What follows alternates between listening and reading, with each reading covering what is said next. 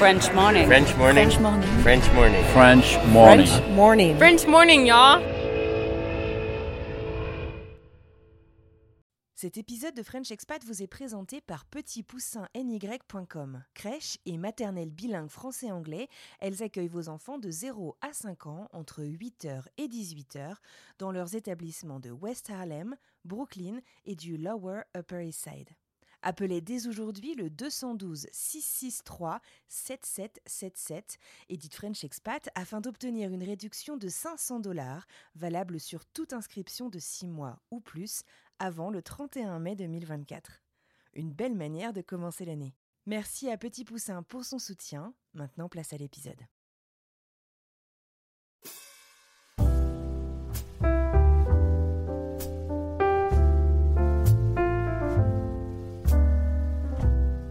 Je me dis ah ouais et là et là t'as 19 ans mais t'as l'impression d'avoir 9 ans quoi. Hmm. tu te dis ah ouais moi je me souviens quand j'étais petit j'étais avec ma maman on était au McDo et au McDo il y avait ce truc de Monopoly. Oui. et si tu gagnais euh, t'avais deux billets pour aller à New York. Ah. et, euh, et je me souviens j'avais dit à ma maman euh, et euh, ça a l'air vach- vachement bien New York. Et ma maman elle me dit, elle me dit non non euh, elle m'a dit mais non c'est New York et je lui dis oh ça a l'air vachement bien là-bas elle m'a dit elle m'a dit ouais mais nous on n'ira jamais hein. Oh. Et euh, je lui dis bah pourquoi? Elle m'a dit ah mais c'est super loin et ça coûte super cher.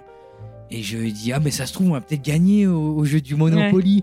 Et euh, elle m'avait dit ouais mais ça en étant sur euh, Times ouais ouais je te jure Oh, j'avais les larmes aux yeux. Ouais. J'avais vraiment les larmes aux yeux quand j'ai repensé à ma maman qui m'a dit ouais mais nous on n'ira jamais. Ah. Et, euh, et tout d'un coup je te jure j'étais vraiment ému aux larmes quoi. Je me suis dit bah ouais maman en fait euh, bah j'ai réussi quand même Ouais. quoi.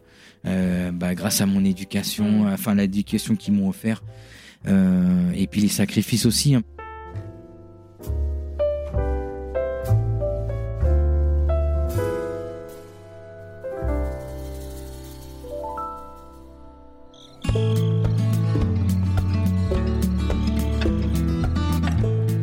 Aujourd'hui, je vous propose de découvrir l'histoire de Kevin Gaël Thomas. Issu d'un foyer où la passion culinaire de son papa, français, se mêle à l'héritage vietnamien de sa maman, Kevin se forge dès son plus jeune âge une identité très singulière. Bien que la voie du chant ait initialement été tracée pour lui par sa maman, la vie de Kevin prend un tournant inattendu en CE1 lorsqu'on lui suggère de se lancer plutôt dans la danse classique. Une transition qui résonne comme une révélation et qui fera naître une passion indomptable pour la danse qui deviendra son phare au fil des années. Son parcours scolaire se transforme en un véritable ballet d'opportunités, pardonnez le jeu de mots, avec des études en sport-études centrées autour de sa nouvelle passion. Le sommet de son ascension l'attend au lycée. Il est alors sélectionné pour un stage d'été dans l'une des meilleures écoles de danse du monde, à Toronto au Canada. Alors son amour profond pour cet art va se mélanger avec euh, l'excitation d'une nouvelle vie, une vie à l'étranger et une vie un peu émancipée qui va le retenir là-bas pendant deux années enrichissantes. Bien entendu, la danse ne se contente pas de le propulser vers des sommets lointains, elle le guide également vers des vallées inexplorées de défis et de persévérance. Après des débuts difficiles avec le ballet de Houston au Texas, Kevin se trouve finalement sa place au sein du ballet de Denver, dans le Colorado, là où il a contribué à écrire une page de son histoire artistique depuis plus d'une décennie. Au-delà de ses prouesses artistiques, Kevin partage avec nous aujourd'hui son ascension sociale, sportive, et souligne l'importance cruciale de rêver grand et surtout de se donner les moyens de réussir. Ses paroles résonnent alors comme un hymne à la gratitude envers ses parents, reconnaissant l'inestimable éducation qui a façonné le danseur exceptionnel qu'il est devenu. Moi, c'est Anne-Fleur Andrely, vous écoutez French Expat, un podcast de la rédaction de French Morning. Si vous souhaitez soutenir notre travail et notre indépendance, je vous invite à vous abonner en suivant le lien frenchmorning.com. Allez, c'est parti, je vous présente Kevin.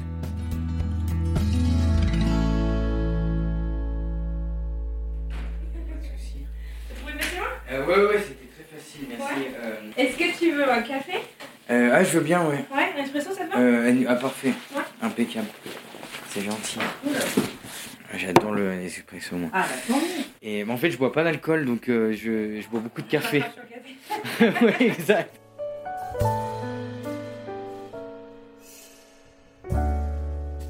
Eh ben écoute, lançons-nous. Salut. Euh, bah, salut Anne Fleur. J'aime pas faire euh, comme si on venait de se voir alors qu'on alors qu'on vient on vient de se rencontrer. Euh, comment est-ce qu'on dit On dit Kevin, Gaël, Thomas? Très bien, parfait. On dit les trois? Euh, alors en fait, c'est parce que en fait mon prénom c'est Kevin. D'accord. Mon, euh, mon deuxième prénom c'est Gaël. D'accord. Mais Kevin Thomas, ça faisait tellement américain. Les gens ils me demandaient toujours, euh, mais c'est quoi ton prénom français? Ah Et alors en fait j'ai rajouté mon deuxième prénom, D'accord. comme ça Kevin, Kevin Gaël Gaël. Thomas. Ok. Ça, ça faisait un peu plus européen. Et euh, je sais pas, euh, comme il y a, il y a des gens qui ont trois, euh, trois noms ici, je me suis dit ça fait un peu plus artistique. Ah, pas mal. Et euh, Comment ça se fait alors que t'es un prénom euh, très américain effectivement et un prénom bah, très français, Gaël euh, voilà, bah en fait, euh, bah Kevin, en fait, c'est un prénom euh, celte de Bretagne et Gaël également. Ah oui, d'accord. Et moi, mon père, il a, il a grandi du côté de Guingamp dans les Côtes d'Armor. Et euh, j'ai passé beaucoup de temps là-bas. Donc en fait, je suis breton et ma maman, elle est du Vietnam. D'accord. Elle a grandi au Vietnam, euh, à, Saigon, euh, qu'on appelle maintenant Ho Chi Minh. Ouais. Et euh, donc, euh, bah, elle, elle est partie de, du Vietnam euh, à la chute de Saigon, euh, donc dans les années 70. Elle est venue en France. Elle a fait ses études. Elle Mhm. a rencontré mon papa euh, en France. Et euh, voilà, et quelques années euh, plus tard, je suis arrivé. Salut, salut. Ok, cool. Eh bien, écoute, bienvenue dans French Expat. Merci d'avoir accepté mon invitation, puis merci de m'avoir contacté aussi pour me partager ton histoire. Comment t'as découvert, tu me disais, French Expat en écoutant l'histoire de ton copain, Julien. Julien, le pâtissier de Denver. Euh, ouais, alors euh, en fait, euh, Julien qui est, qui est pâtissier boulanger, je crois qu'il a trois ou quatre. euh. ouais, exactement. il a euh, trois ou quatre euh, pâtisseries boulangeries. C'est un super euh, chef d'entreprise et un mec formidable. Ça fait des années que c'est mon ami et quand son podcast est sorti, je l'ai écouté et ça m'a fait super plaisir Mhm. euh, d'en- d'entendre son histoire. Euh, J'avais jamais entendu son histoire de cette façon et puis euh, bah, ça m'a vraiment intrigué. Et voilà quoi, donc on se croise de temps en temps et, euh, et voilà, bah, j'ai beaucoup aimé ton podcast. Je trouvais que le, le format était superbe. Eh ben, merci Ça beaucoup. pouvait aider beaucoup de, de gens à avoir envie de, de venir aux États-Unis, de, de s'installer, de construire une vie, euh, de découvrir une nouvelle culture euh, ou, Ouais. euh, de- ou peut-être Et même puis voir qu'on peut se- réinventer finalement quand on, une fois, même une fois qu'on est à l'étranger. Absolument, on peut se réinventer, on peut même se, se réapproprier cette culture parce que je pense qu'on a, on a tous un peu grandi en, en regardant des films américains ou, ou en écoutant de la musique, euh, de la musique pop, je sais pas Michael Jackson, des, des, des gens comme ça. Donc, euh, enfin moi c'est une culture voilà que que j'adore et, et j'ai remarqué que les expatriés entre nous, il y a une il y a une plus grande solidarité. Ouais. À chaque fois que je rencontre des expatriés, euh, bah, les gens ils ouvrent leurs portes comme ça, euh, Mhm. c'est très euh, très solidaire, euh, ça euh, ça se ça s'aide énormément. Ouais, c'est et, vrai. Et moi tous les copains expatriés que que j'ai, même si on se voit pas hyper souvent, Mhm. quand on se voit, ça se passe super bien. Enfin voilà, comme moi je, je suis fan de cette culture, alors que à Ouais. la base euh, la première année. Ouais, c'était pas complètement bien parti. Alors on va revenir euh, Ouais, là-dessus. Euh, du coup, je peux t'appeler Kevin? Absolument. Ouais. Alors Kevin, revenons un petit peu en arrière et peut-être même avant de raconter toute ton histoire, est-ce que tu veux te présenter? Donc là, on se retrouve à Denver, il n'y a pas de grand suspense là-dessus, on est dans le Colorado. Avant euh, 2006, à quoi ressemblait ton quotidien? Moi, j'aimerais bien savoir, j'aime bien savoir de quoi on part en fait. Alors en fait, euh, si je reviens euh, au tout début, euh, donc dans les années 90, euh, donc au tout début de, de l'interview, je te parlais de ma maman en fait qui, qui a grandi au Vietnam et elle, elle a pas eu, comme c'était l'époque de la guerre, elle a pas eu la chance de faire de la musique et de la danse et c'était son rêve en fait. D'accord. Mais comme c'était une, une époque de, de troubles politiques dans cette région du monde, elle a pas eu cette occasion. Et en fait, bah, quand je suis arrivé dans, dans ce monde, elle s'est dit bah peut-être que un de mes enfants deviendra un artiste un jour. T'as des frères et sœurs? Et absolument, ouais, mon, euh, mon frère, il est euh, ingénieur euh, son et lumière Mhm. dans le sud de la Ah, donc dans le France. spectacle aussi? ouais, dans le spectacle également. Et ma sœur, bah maintenant, elle habite à Dubaï en fait. Elle voyage à travers le monde et elle travaille pour mon meilleur ami d'enfance en fait euh, à Dubaï. Et elle fabrique des parfums. euh, D'accord. et, euh, et tous les trois, on est musiciens en fait. D'accord. Donc moi, je joue du piano, mon frère joue de la flûte traversière et ma sœur du violon. Et en fait, on joue tous de la musique parce que euh, l'appartement que mes parents ont acheté euh, à Grasse, dans le sud de la France, euh, dans les années 90, il était juste à côté du conservatoire de musique D'accord. et, et d'une école d'artistes en fait. Et donc, mon histoire commence là. Je suis en CE1, j'arrive dans une école d'artistes, l'école maîtrisienne, ça s'appelait. Mhm. Et, et donc, au départ, je suis dans la chorale avec les, les petits gars. Et, euh, et en fait, je suis nul en chant. et au bout de trois mois, le, le, le, le chef de la chorale, il vient voir mes parents. Et, Ah oui, carrément. et ouais, ouais, ouais, c'était un monsieur allemand, euh, monsieur Popiche. Ouais. C'était un, un mec un, un- un peu à la dure. Et, euh, et il vient voir mes parents, il dit Bon, bah, Kevin, c'est un, c'est un garçon charmant. Euh, Ah, il les est, sandwichs à euh, l'américaine. voilà, exactement. Euh, il, est, il est très gentil, euh, il est très enthousiaste, mais il a aucun talent pour, pour le chant. donc, comme vous avez payé pour l'année, si vous voulez qu'il reste, bah, il faut le mettre à la danse. Donc, en fait, les petites Mmh. filles dansaient et les Ah, garçons on- étaient au chant. Ah, d'accord, ok. D'accord. Donc, tu étais le seul garçon, en fait, à être euh, à la danse. Euh, voilà, c'est ça en fait. euh, et, euh, et tu donc te souviens au quand on t'a annoncé que tu allais. Ah ouais, ouais, ouais, c'était. Ils ils t'ont dit que c'est. Enfin, les raisons et comment ça se passe? Ouais, ouais, ouais, mon père, il était assez, enfin, assez franc, quoi. Il m'a dit bon bah voilà, quoi, on a déjà payé, donc donc t'as pas le choix, mon grand. qu'ils vont pas nous rembourser. exactement. Et donc ben en fait au départ, pour être honnête avec toi, voilà, mon père, il était un peu, mon père, il est chef de cuisine. Si t'as mon fils danseur, bon, euh, Hmm. voilà, il y a le voyait pas trop, quoi. euh, bah, en fait, il y a toute une, une sorte de, de, de- il y a des clichés quoi qui vont avec ça. euh, Mhm. et, euh, et donc, euh, bon, bah, il, il connaissait pas trop ce monde, en fait. C'était un peu la grande Mhm. inconnue. Donc, il s'est dit, bon, bah, bon, on va voir. hein, euh, Et euh, il était pas certain, mais ma maman, elle savait. Elle s'est dit, euh, mon fils, je sais qu'il a, il a ce talent-là. Euh, elle me disait que quand j'étais dans son ventre, déjà, dès qu'il y avait de la musique, euh, voilà, Et tu réagissais? Je réagissais exactement. Je dansais déjà dans son Et ventre. avant ça, tu avais déjà dansé? Enfin, tu dansais à la maison tu- Euh, ouais, ouais, souvent dans les au Nouvel An ou quand Mm. on se retrouvait avec la famille, dès qu'il y avait de la musique, j'aimais bien euh, Mm. improviser. Quoi, je savais pas que c'était de l'impro. Moi, je, Hmm. je dansais quoi. Et, euh, et ma maman avait remarqué ça. Donc Mm. euh, quand on, on lui a dit que bon bah euh, votre fils n'a pas vraiment, euh, il n'est pas apte à être chanteur à la chorale, euh, elle euh, au contraire elle s'est réjouie. Elle s'est dit euh, bon bah Tant mieux. il va aller danser, tant mieux. Et en fait, ce qui était super, c'est qu'à mon premier cours de danse où je suis arrivé, la professeure de danse qui s'appelait Annie Maire euh, à Grasse, elle, elle m'a mis en fait avec, euh, elle a amené des garçons qui étaient en sixième, donc c'était des grands. Pour moi, c'était les grands. Ils avaient 11 ans ou Mhm. 11-12 ans. Il y avait, il y avait deux petits gars comme ça qui sont venus et qui m'ont accompagné pendant trois mois en fait. D'accord. Donc ils venaient avec les petites filles qui avaient 7-8 ans, quoi, Mhm. euh, qui étaient en CE1, CE2.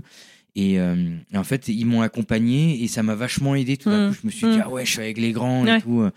Ah, c'est cool. et, et en fait, deux mois après, bah, j'ai comment- j'ai fait mon premier concours. Et là, euh, carton Révélation plein, euh, Ouais, révélation, médaille d'or. Et, C'était du euh, classique Ouais, ouais, c'était du classique. Il y avait du jazz, du contemporain aussi. Et euh, c'était vraiment super, quoi. Et ma, ma prof euh, Annie, avec qui euh, bah, je suis toujours en contact. Mhm. D'ailleurs, chaque été, maintenant, je reviens donner des cours de danse Ah, génial. Euh, cet été, je vais redonner un stage euh, au printemps. Et D'accord. c'est c'est un peu une fierté de revenir. Ah bah aussi. ouais, j'imagine. Pour eux aussi, j'imagine aussi. bah, J'espère. et bah, ça fait super plaisir de, bah, de, transmettre euh, Mhm. ma, ma passion, de Mhm. redonner à, à la communauté. C'est un truc qui est très américain aussi Mhm. de, de, de redonner à sa, commu- à sa Ouais, communauté. bien sûr. Et pour moi, ben, c'est très important de faire ça. Donc, euh, bah, j'ai fait ce premier concours et euh, bah, trois mois avant, mon papa, comme je vous avais dit, bah, il était pas trop sûr. Et puis à la fin du concours, je gagne la médaille d'or et tout le monde dit mais qui, est, euh, qui sont les parents du petit Kevin? Et puis euh, mon Ah là, père arrive très fier. C'est moi, euh, c'est moi le papa. il était super fier et tout. Et en fait, bah, l'histoire d'amour avec la danse a commencé là en fait, D'accord. Avec un concours qui s'appelait le Lion d'or. Mhm. Et c'était, euh, je crois, que ça devait être en 96, 97, quelque chose comme ça. Et en fait, après, il y avait plein de Ouais. concours. Donc, euh, donc Donc après, y avait, continué, euh, tu t'es éclaté. Exactement. Donc après, après pendant 2-3 ans, j'ai, je faisais 3-4 concours par an. Mhm. Et, euh, et à chaque fois, ça se passait super bien. Mhm. Je suis allé à Paris, euh, à Aix-en-Provence, à Nîmes. euh, Mhm. donc en fait, j'ai, un peu parcouru la France. Et je me suis dit, c'est ça que je veux faire. Moi, je veux être sur scène, faire plaisir au public. Euh, je veux, je veux m'éclater. Parce qu'à l'école, euh, moi, j'étais un bon élève, mais euh, je veux dire, euh, j'étais pas le premier de la classe. Mhm. euh, et donc, euh, j'avais rien d'exceptionnel. quoi. J'étais pas le plus grand, le plus costaud. Donc, euh, au foot, Mhm. c'est- à la récré, c'était pas moi le plus habile. Mhm. J'étais souvent le gardien de but plutôt que l'attaquant. Donc, en fait, bah, à l'école, bah, j'avais rien de spécial. quoi. Et donc, en parallèle de tout ça, tu continues ta scolarité. Oui. Et quand tu me disais c'est une école d'artistes, c'est une école, c'est quoi? C'est l'équivalent d'un sport-études Bah, c'est exactement ça. Ouais. D'accord, C'est ok. exactement Donc ça. là, dès le primaire, en fait, tu commences un programme assez intensif en plus de l'école, euh, enfin de, du côté académique, quoi. Ouais, ouais, en fait, je me rendais pas compte que c'était normal de faire ça, d'aller à l'école jusqu'à 2 heures de l'après-midi, et puis après de Enfin, 3 pour toi, heures. c'était hein. normal, mais c'est assez hors du commun pour le commun des mortels comme nous, quoi. Euh, ouais, voilà, c'est exactement ça, en fait. Et, euh, et en fait, j'ai fait ça pendant deux ans, en CE1 et en CE2. Mhm. Et après, en fait, le niveau scolaire était pas aussi euh, fort que, que ce que je pensais. Et ma maman m'a dit, bah, il y a une autre école euh, Mm. privée qui fait un sport-études à partir du CM1. C'était Sainte-Marthe à Grasse, très bonne école. Pour la danse, Et pour la danse et, euh, et même pour d'autres, je crois qu'il y avait des, il y avait beaucoup de gymnastes aussi. D'accord. Euh, donc, donc en fait, en CM1, je faisais l'école jusqu'à 4h30. Mhm. Donc j'avais un, un cursus scolaire qui était Adapté, plus, ouais. plus adapté, exactement. Et en fait, bah, je, après à 4h30, bah, j'allais danser. J'ai continué comme ça en CM1 et en CM2. D'accord. Et ensuite, j'ai fait un stage euh, d'été euh, dans une école supérieure en fait qui s'appelle euh, Rosella Hightower. C'est un, à l'époque, ça s'appelait l'école supérieure de danse Rosella Hightower. Et c'est une école qui existe toujours. C'est où, qui est, c'est à Mougins en fait, juste à côté de Cannes. Et c'est une école qui a été créée par une danseuse étoile américaine qui s'appelait Rosella Hightower Mhm. en 1962 et euh, donc moi en 99 j'arrive là-bas et là il y avait Mhm. là c'était vraiment l'école internationale j'arrive en plein mois de juillet les grands studios il y avait Ça pas de clim à l'époque ah ouais c'était génial Mhm. c'était le top parce que tout d'un coup tu arrives et il y avait il y avait une vieille dame euh, madame Arlette Castagnier euh, qui était ma première grande professeure de danse Mhm. qui a formé des, des- des grands directeurs artistiques euh, des grands danseurs étoiles dont Jean-Christophe Maillot le le directeur du, du ballet de Monte-Carlo. Mhm. Donc elle a, elle a formé une, généra- une génération entière de grands danseurs. Ouais. Et j'arrive là, et il y avait des Japonais, il y avait un garçon de Guyane, qui est d'ailleurs danseur étoile maintenant à New York, euh, à Alvin Ailey. Et il y avait euh, vraiment des gens de partout dans le monde, des Américains, des Asiatiques, euh, des, des gens qui venaient d'Amérique latine. Et je me retrouve là, euh, ça parle anglais, ça parle euh, japonais et tout. Et c'est- j'étais vraiment euh, sublimé par euh, le, le côté international. Mhm. Et, euh, et moi, comme j'étais moitié, euh, bah, je suis eurasien, quoi, euh, moitié français, vietnamien. Euh, dans mon village, il n'y avait pas vraiment d'étrangers en fait. Ouais. Enfin, il n'y en avait pas beaucoup. Ouais. ou En tout cas, euh, il n'y a pas beaucoup d'asiatiques Mhm. comme moi. Et encore moins qui dansent. Euh, et et encore, qui dansent, ouais. euh, donc comment dire, j'étais un peu isolé quoi. Voilà, il y avait Alexandre qui jouait au foot, l'autre il fait, il, est, il est violoniste ou il est violoncelliste, euh, et puis donc moi j'étais un peu tout seul dans mon coin. Et là tout d'un coup à 11 ans j'arrive dans une école où il tu y a plein fait, de il y a d'autres gens comme toi. ah ouais, il y a plein de plein de gens comme moi qui sont passionnés, qui sont talentueux, qui, euh, qui aiment ce qu'ils font. euh, Mhm. et tout d'un coup, je me suis senti euh, comme à la maison, quoi. Ouais. Et et c'était super international et ça m'a fait tellement plaisir de, de me retrouver dans, dans, dans mon élément, Ouais. tout simplement.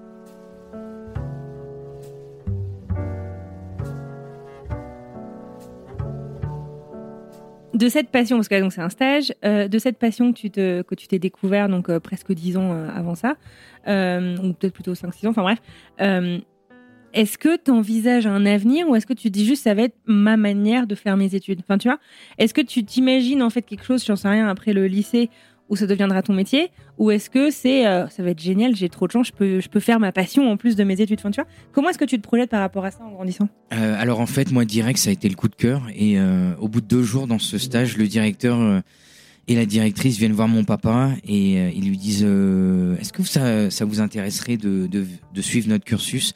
À l'année, donc cursus euh, voilà, à l'année qui va de la sixième à la terminale. Où euh, c'est un sport-études, mais c'est école sup, quoi. Donc, euh, par exemple, quand Donc on devient médecin, ou, encore, euh. ah oui, oui. Mhm. Par exemple, quand on devient médecin ou avocat, voilà, euh, à 17 ou 18 ans après le bac, on va en école sup. Et, euh, ou pour les grandes études, genre centrales, pour les ingénieurs. Et en fait, en danse, on peut le faire beaucoup plus tôt, quoi. Donc, à l'âge de 11 ans, il y a plusieurs écoles comme ça, par exemple, comme l'Opéra de Paris. Mhm. Et, euh, et dans le sud de la France, bah, il y a Rosella euh, qui est, euh, qui est un peu comme l'Opéra de Paris, mais dans le sud, en fait.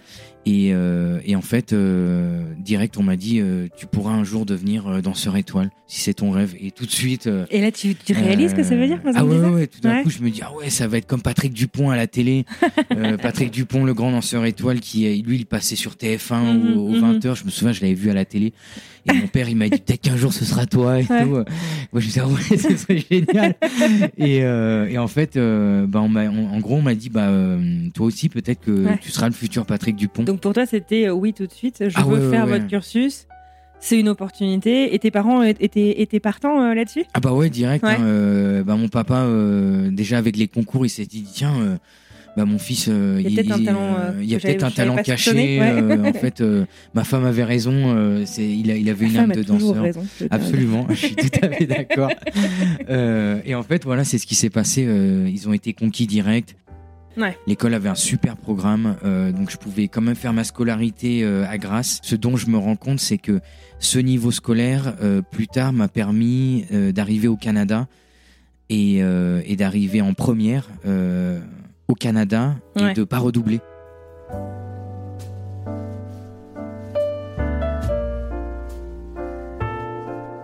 Donc du coup, tu fais ton collège, tu fais ton lycée, tu es toujours donc euh, en tandem avec cette école euh, supérieure dont tu parles Voilà. de danse.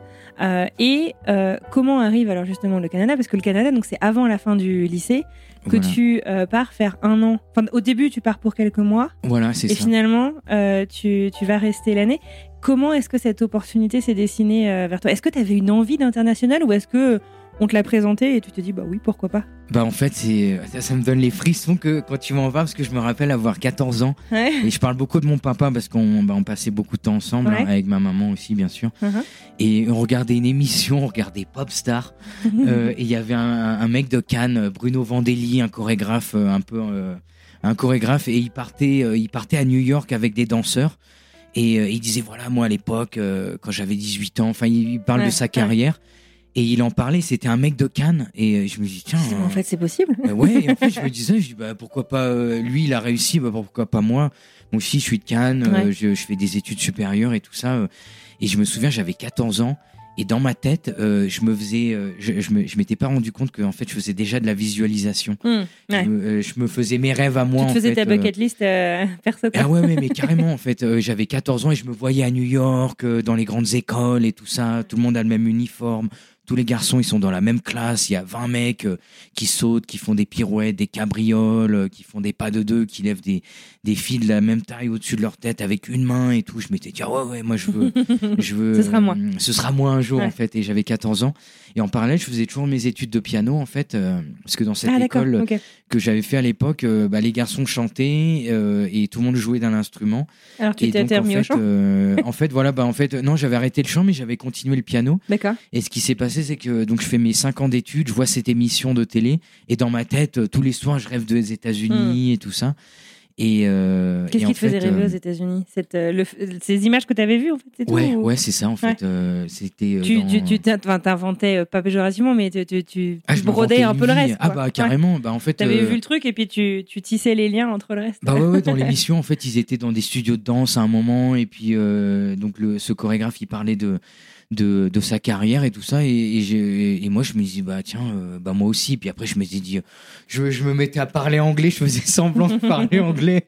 Et dans mon école, en fait, il y avait beaucoup d'internationaux. Ma copine, elle était japonaise. Il y avait mon pote Jason, il était américain. Et donc, euh, j'avais dit à Jason, tiens, euh, tu pourrais pas m'apprendre un peu à paragouiner en anglais? Et, que vous parliez français entre vous? Ouais, en fait, on Ouais. parlait euh, surtout en français, mais il y avait, il y avait, il y en avait certains en fait qui étaient internationaux, donc qui parlaient anglais entre eux. Et moi, je m'étais rapproché d'eux. Je m'étais dit, bah tiens, si un jour moi je vais aux États-Unis, peut-être que faudrait un peu que j'apprenne, quoi. Ouais. Et euh, donc je commençais un peu à parler anglais avec eux. Et puis après, pour draguer les filles, c'était plus facile aussi, Euh, surtout pendant les stages, comme c'était très international. Mhm. Et en fait, euh, bah, euh, j'ai une super opportunité. J'avais donc ma directrice c'était Rosella Hightower, mais après elle est, elle est devenue très vieille, donc elle a passé la, la main à Monique Loudière, qui était danseuse étoile à l'Opéra de Paris. C'était une grande directrice, euh, une grande dame de la danse, Mhm. qui euh, qui est venue me voir euh, la semaine de mon anniversaire et elle me dit, euh, je crois qu'elle m'invite dans son bureau. Elle me dit Kevin, cette année, on a on a choisi des élèves pour partir au Canada faire un un stage d'échange en fait. Donc tu si tu si tu veux, bah tu pars euh, pendant un mois à Toronto au National Ballet School. Wow. C'est comme l'Opéra de Paris, mais Ouais, au Canada. euh, c'est un super programme et c'est c'est encore plus inter- international qu'à Cannes et je pense que tu vas euh, ça va être l'expérience d'une vie Mhm. et euh, donc on t'a sélectionné. Donc à l'époque on était à peu près 20 garçons de la sixième à la terminale Et je suis le seul garçon qu'ils ont sélectionné pour, euh, pour partir Et là-bas. quelle classe à ce moment-là? Et je suis en seconde. D'accord. je suis en seconde et ça faisait déjà depuis la troisième que bah, je rêvais de tout ça, Mhm. des États-Unis. Et puis, euh, et en fait, j'avais un bon niveau scolaire. En fait, Euh, Ouais. euh, donc j'avais des super notes en anglais. Euh, comme je te disais, j'étais un bon élève. J'étais pas le premier de ma classe, mais j'étais un bon élève. Mhm. Et j'avais un super niveau d'anglais, et d'espagnol et d'histoire géo aussi. Et donc ils avaient regardé tout ça, quoi. Ouais. pas seulement le, le cursus de de danse, Mhm. mais euh, est-ce qu'il est bon dans les langues étrangères, est-ce qu'il peut s'adapter? Et comme moi j'avais cette double culture Mhm. avec ma maman, ils se sont dit tiens, euh, lui c'est un garçon euh, qui peut peut-être s'adapter. euh, et puis et puis jouer de la musique aussi. Donc Ouais. ils se sont dit bah tiens. lui, il a, il a plusieurs, comment dire, il a plusieurs couleurs sur sa palette d'artistes. Donc, Te lui sa chance. D'accord. Et donc je pars là-bas. Euh, et ma Tes maman, parents euh, toujours euh, euh, partants. euh, alors au départ non. Ah. Donc ma maman, voilà, elle est asiatique, vietnamienne, très à l'ancienne, très stricte. ouais, ouais, très stricte. Et m'avait dit, il faut que tu aies ton ton certificat de fin d'études musicales au conservatoire pour partir, sinon tu pars pas. Et, euh, et ça faisait 9 ans que j'étais au conservatoire, 9 ou 10 ans Pour le piano, donc? Et euh, pour le piano. Et en fait, le, le certificat de fin d'études, c'est juste avant le prix de conservatoire. Mhm. C'est un peu comme le bac euh, Ouais. euh, en musique. Et donc, je passe mon, mon, mon, mon certificat de fin d'études. Mhm. Et donc, bah, je le réussis. Je joue une pièce de Rachmaninoff et une pièce de Bach. Ça se passe bien. J'ai mon certificat avec félicitations. En plus, j'ai bossé comme un fou hein, parce Ouais. que ma mère, elle était dure. Ah ouais, ouais, il n'y avait pas de négo. C'était, euh, t'imagines, donc euh, moi, mon cursus, c'était euh, école, comme je te disais, danse-études, quoi, de- Ouais. depuis que j'ai 8 ans. Mhm. Et quand je revenais le soir à la maison à 8h30 le soir, euh, bah, je mangeais en un quart d'heure, euh, petite douche de 5 minutes, et après c'était piano pendant une heure. Mhm. Du Wow. Tous les soirs. CE1 jusqu'à jusqu'à la seconde. Tous les soirs, même le dimanche, jour férié, Noël, euh, voilà quoi. Pas d'exception. Euh, Ouais. Pas d'exception. Grosse rigueur, était, euh, grosse, grosse académique rigueur, grandissant. euh, et d'ailleurs, je dis merci à mes parents euh, parce que bah, grâce à cette, euh, cette rigueur, cette discipline, bah, ça m'a appris que euh, on n'a rien sans rien en Mhm. fait. Euh, Il n'y a, il y a que le travail qui paye. euh, Quand les gens demandent alors c'est quoi le secret? Bah, La plupart des gens qui ont, qui ont bien réussi dans leur domaine, euh, à n'importe quel niveau, bossé comme des euh, fous. ils ont bossé comme des fous. Il y a pas de. On peut être talentueux, mais le talent, le, le talent sans le travail, euh, ça, ça ne dure qu'un temps en fait. Mm. Euh, moi, j'ai 35 ans maintenant. euh, je suis arrivé aux États-Unis en 2006. Je vais, je vais y revenir dans un instant. Mais depuis que je suis gamin, je bosse super dur. Euh, mon père, il était chef de cuisine. Il faisait des doublettes. euh, ça veut dire 8 heures et 8 heures euh, souvent. euh, parce qu'on était trois enfants à la maison. euh, et puis, euh, voilà quoi. C'était. Mm. euh, c'était le dur labeur quoi donc Ouais. euh, donc ouais, ouais, mon, mon père bossait super dur et maman s'occupait de nous à la maison donc euh, donc euh, je, je bossais super dur quoi Euh, Mhm. je faisais une heure de piano et après ça je faisais mes devoirs donc euh, jusqu'à Ouais. donc je finissais des je faisais des journées à bah, 22h 22h30 euh, Mhm. j'allais me coucher quoi et, et donc voilà je pars au Canada j'ai mon certificat de fin d'études et donc Merde, sinon tu maman, montes pas dans l'avion. bah oui, non, ma mère m'avait dit, ouais, on a acheté le billet, mais c'est pas grave, il est remboursable. Donc, en gros, c'était ça, quoi. Donc tu pars pour un mois. Euh, Oui. L'objectif, donc, c'est quoi? C'est donc tu as un stage, euh, tu vas suivre des cours, euh, et c'est un stage un peu comme celui que tu avais fait où tu avais découvert cette école à Cannes, donc avec des gens qui viennent du monde entier. Euh, et tu apprends quoi? Des nouvelles, des nouvelles techniques? Tu apprends, quoi? Exactement, euh, bah, super question en fait. Et, euh, ce qui s'est passé, c'est que j'arrive et un peu comme quand j'avais 11 ans, là j'en ai 16, et tout d'un coup, c'est une, une plus grande école. Et là, ça fait vraiment l'effet Amérique, quoi. Il y avait un. un- Tout est plus grand en Amérique du Nord. Ah ouais, ouais, mais c'était. euh, Enfin, tu t'imagines, le, le building, euh, il, il était en construction, où il venait juste d'être construit. C'était un building à 100 millions. Mhm. T'imagines, si 100 millions, Ouais. euh, c'est. euh, enfin, Ça à me choque plus maintenant. euh, ouais, ouais, Oui, oui, oui, tu vois, mais à Mm. l'époque, en, en 2006, euh, Mm. donc comme, comme je t'ai dit, voilà, euh, moi, je suis, mon, mon papa, il était chef de cuisine, il travaillait 16 heures par jour. euh, Ouais. T'arrives dans un building à 100 millions. Ouais, c'est luxueux, quoi. Euh, ah, ça tue, quoi. Ouais. Euh, J'étais subjugué. euh, dans mon, mon coloc, il était, il était cubain. euh, et, euh, Réalisant, j'imagine, la chance que tu as d'être là. ah ouais, ouais. dis. Et, euh, et lui, il parle super bien anglais. Je dis, non, tu parles vachement bien anglais. Il m'a dit, ouais, ouais, moi, ça fait un an que je suis là. Et bah là, il y a mon pote japonais. euh, lui aussi, ça fait un an qu'il est là. Et les mecs, ils parlent anglais Hmm. super bien. Ouais. Avec un bon accent. Ils font pas d'erreur. Enfin, pour moi, c'était. en un an, les mecs, Ouais. vous êtes comme ça et vous venez d'où et tout. Et donc, donc il y avait. Après, euh, voilà, je suis. J'avais une copine qui venait du Brésil. euh, elle, pareil, ça faisait un an. Elle parlait anglais super bien. Et tout le monde venait de l'étranger comme Mm. ça. Et tout le monde parlait super bien. Tout le monde s'était bien euh, acclimaté à la culture canadienne. euh, tout le monde était super poli, chaleureux, avenant, charmant. Et je me suis dit, voyons, je Trop bien. que ouais, trop bien. bah moi aussi, je, veux faire partie de, Mhm. de cette club. équipe du club, ouais, exactement. Donc, donc je me dis, bah tiens. Mhm. Donc une semaine après, je vais voir la directrice euh, Mavis Staines euh, qui euh, qui m'accueille dans son bureau et, et je lui parle avec mon broken English quoi, mon, euh, Mhm. mon anglais de À peu près. de, de, de Cannes quoi, avec mon pote Jason qui m'avait appris six mois avant et, et elle me dit ah bah ça va, tu te débrouilles un peu en anglais. Je dis bah je veux vraiment rester Ouais. Et, euh, et comment on fait Et pour tu veux rester pour faire quoi alors? Et bah, en fait je lui dis bah moi je veux faire comme euh, mon copain japonais. Oui, mais Ouais. ils sont, à, part, à part le fait qu'ils parlent euh, anglais bien, qu'est-ce qu'on sait d'eux? Alors, euh, alors en fait, bah, c'est des super ils sont danseurs. passés un an? Ouais, ça. En fait, c'est des super danseurs. Genre, ils ont Donc tu trois veux fois mon continuer à niveau. te quoi. former, être au top du top Ah ouais, là-bas. Bah, c'est comme, c'est comme si. moi, j'aime beaucoup le foot, alors je vais faire une, Une petite une analogie comparaison, une footballistique. petite ana- analogie C'est pas sûr que je footballistique. la comprenne, mais bah, c'est comme si en fait tu passais du niveau Ligue 1 à, la première ligue en Angleterre. Ou, euh, ou du niveau Ligue 1 et tu arrives en, en Ligue des Champions. Hum, Tout d'un coup, tu es en Ligue des Champions Ouais. et tu joues contre les. euh, ouais, voilà. Ou même euh, encore mieux, bah, Ouais. tu es, à la Coupe du Monde. Mhm. Tout d'un coup, euh, tu, euh, tu fais Ouais, face tu, à des mecs. de, euh, tu changes de catégorie. Ah ouais, ouais, tout d'un coup, tu joues contre des mecs bon, comme Griezmann ou. Mbappé, quoi. euh, alors qu'avant, euh, bah, tu étais avec des, des mecs de ton niveau, quoi. Et là, euh, tu te retrouves face au, au niveau hyper international. stimulant en fait. Ah ouais, mais euh, c'est vraiment, il y a 16 ans, ça te fait rêver, quoi. Ouais. Tout d'un coup, tu Ouais. te dis, euh, Oh, ah ouais, là, dans puis ma à 16 classe, ans, tu es en plein dans le tout est possible, tu peux encore prendre plein de décisions qui, vont, qui peuvent changer ta vie, quoi, en fait. Ah donc j'imagine que tu es à la fois plein d'espoir, plein d'envie, plein de, plein de rêves. Ah ouais, ouais, bah en fait, t'as des rêves plein la tête. Mhm. Et à cet âge-là, en fait, il y a personne qui te dit que c'est impossible. C'est ça. Et surtout, en fait, t'es euh, en, fait, t'es en Amérique du Nord, quoi. Donc, quand tu dis, ouais, moi, un jour, je veux être danseur étoile On dit soliste, oui, si on veux, te ouais. dit, bah ouais, vas-y, hein, euh, tape dedans, gamin.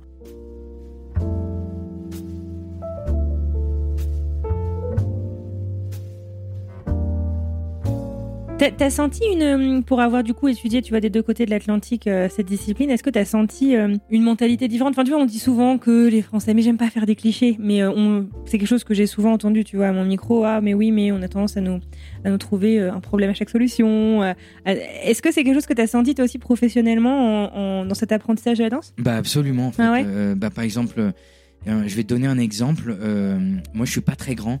Euh, je fais 1m70 et euh, bah, comme, euh, comme les footballeurs, en fait, euh, bah, plus t'es grand, mieux c'est. En fait, c'est plus facile physiquement, athlétiquement. Bah, quand j'avais 11 ans, par exemple, je voulais partir à l'Opéra de Paris, mais à 11 ans, moi, je crois que je faisais 1m40 ou 1m45. J'étais tout petit. Il fallait faire 1m50, donc Mhm. j'avais pas été pris. Euh, euh, C'était pas possible. Et, euh, et au Canada, il n'y avait pas de ce problème de taille. D'accord. Tu vois, c'est bon, même bah, pas une question, quoi. Pas voilà quoi, c'était bon bah vous êtes pas euh, vous êtes pas super grand mais c'est pas grave hein, euh, si euh, vous êtes bon techniquement, Mhm, si vous êtes ouais. passionné, si vous êtes assidu, ben, ben, on vous prend quoi pour votre talent quoi. C'est pas une question de physique en fait. Même si forcément la danse c'est axé sur le physique, mais il y avait beaucoup moins de de critères Ouais. physiques en fait tout simplement. Et, euh, et donc déjà ça ça m'a fait super plaisir quoi que pour la première fois de ma vie on Tu m'a t'es pas senti dit beaucoup euh, plus accepté euh, euh, ah, tel vous côté, quoi. mesurez combien Tu vois bien qu'un mec il est grand ou il est, il est pas grand, ça se voit tout de suite. Quoi. Mhm. Et, et déjà, déjà, il y a ce complexe que, qui, qui s'est un peu évaporé, Ouais, alors que quand j'étais, quand j'étais bah, plus jeune, j'avais un gros complexe par rapport à ma taille, parce Mhm. qu'à chaque fois on se disait ah oui, Kevin il est bon, mais avec sa taille ça va être difficile et tout ça. Et au Canada, bah, c'était beaucoup moins comme ça. Quoi. Euh, La plupart des, des mecs qui étaient dans ma classe, ils faisaient à peu près la même taille, ou... Mhm. donc je me suis senti beaucoup plus à l'aise. Et, euh, et en fait, pendant ce mois-là, euh, je me suis rendu compte que c'était possible. On m'a offert une bourse. Et là, pour répondre à, à ta question, je reviens en France et je dis à tous mes potes euh, Ouais, les gars, moi je pars, euh, je pars au Canada. J'ai une bourse de 30 000 dollars euh, Mhm. et ça va être génial. Et tout le monde me dit Ah, mais il fait froid au Canada. Mais, euh, mais tu parles pas super bien anglais. Mais tu crois que tu vas réussir et tout. Euh, Ouais. Qu'est-ce qui se passe si tu te plantes? Ah, donc Ça ils veut ont du dire mal à se que- réjouir pour toi de l'opportunité que mais t'as, je quoi. te jure, oh mais la bande de jaloux. Euh, mais là, je vais être hyper honnête avec toi, ça fait 20 ans. hein. Oh mais les gros jaloux, tu sais, les mecs au début, ils étaient super contents que je fasse le stage. Ouais. Après, tu reviens, tu dis que tu as une bourse, que euh, tu vas partir euh, un an euh, vivre ton rêve, faire ta première du lycée Ouais, euh, ouais. là-bas, et tout le monde me disait euh, et si tu te plantes, euh, qu'est-ce qui se passe? Tu reviens en France, tu vas Ouais, redoubler pas que mes potes, hein. il y avait, il y avait des, même des euh, deux Les trois profs, profs, euh, euh, ouais, pas tous. hein. Il y, a- il y en avait beaucoup qui m'ont vachement soutenu, mais euh, il y en avait un ou deux. euh, Ouais, c'est dur. euh, c'était, euh, enfin ouais, c'était, pas- hyper réjoui pour moi. Ça m'avait un peu, euh, ça m'avait un peu brisé le cœur à 16 ans. Tu reviens avec des rêves plein la tête. Bah ouais, t'as envie qu'on soit content pour toi de. Ah bah carrément, mais moi ça m'avait un peu. euh, et bah je me dis Ça ah bah tiens, les bah, je me casse. Tu vois, je Donc du coup, t'as fait ce mois pendant l'été à Toronto, t'es revenu en France. Ouais. Tes ouais. parents cette fois-ci, ils étaient chauds, pas chauds? Alors en fait, euh, Il a moi, fallu mon, négocier le piano euh, Ah ouais ouais ouais. en fait, alors le piano, heureusement j'avais réussi mon examen, donc ma, ma mère elle m'avait dit bon bah au moins t'as réussi, donc Ouais. là. Après, euh, en fait, euh, mon père, il était, euh, mon père, en fait, quand je, je lui ai parlé d'homme à homme, en fait, il a été super direct. Il a, il a compris parce que lui, il a commencé à bosser très tôt. Il était en école hôtelière et, euh, et donc il a, euh, euh, il a commencé à bosser très jeune. Donc il comprenait euh, les, les métiers passion, quoi, comme il était grand chef de cuisine. Mhm. Et ensuite, euh, ma maman, elle voulait pas laisser son fils aîné partir. Donc, euh, Ah, c'est pas facile, en même temps, t'as envie d'être content pour tes enfants, mais j'imagine que c'est. Ah ouais, ouais, c'était. Moi, je sais pas, rétrospectivement, comment mes parents ils ont fait pour nous laisser partir. Enfin, je sais pas, tu vois ce que je veux dire Ah ouais, ouais. Euh, Maintenant qu'on est parents, toi comme moi, te dis waouh. Je sais pas si, si, si mon fils il décide de partir vivre euh, sur l'autre bout de la planète, je serais contente pour lui, mais ce sera difficile de pas montrer ma, ma tristesse pour moi, quoi, de pas l'avoir à côté de moi. Ah bah ouais, ouais, bah, euh, bah en fait, euh, maintenant, je dis merci à mes parents, euh, Mm. beaucoup de gratitude, de reconnaissance, Mm. parce que forcément, c'était super dur pour elle. Et puis, bah elle, bah tu sais, elle a quitté son pays très jeune, donc tu vois le, ce truc de pas avoir les siens proches d'elle, Ouais. ça a été un vrai trauma, Une souffrance, quoi, quoi. une Mm. souffrance. quand elle était jeune, donc de, de voir son fils aîné partir super jeune à l'autre bout du monde, une autre culture et tout, c'était euh, c'était un peu traumatisant. Mais je lui ai dit, euh, je lui ai dit, tu sais maman, euh, une chance comme ça, j'en aurai qu'une dans ma vie. Et si je la prends pas, je pense que je vais le regretter le reste de ma vie. Et peut-être qu'un jour j'aurai même du ressentiment si tu me laisses pas partir. Mm. Et quand je lui ai dit ça, que je pense que elle a, elle a pris un moment de recul, elle en a parlé à deux, deux trois autres personnes, dont ma prof de piano, euh, avec qui je suis toujours proche d'ailleurs. Madame Patin. euh, et je pense que voilà, elle a parlé euh, aux bonnes personnes, à des gens qui, euh, qui étaient, qui avaient des enfants aussi.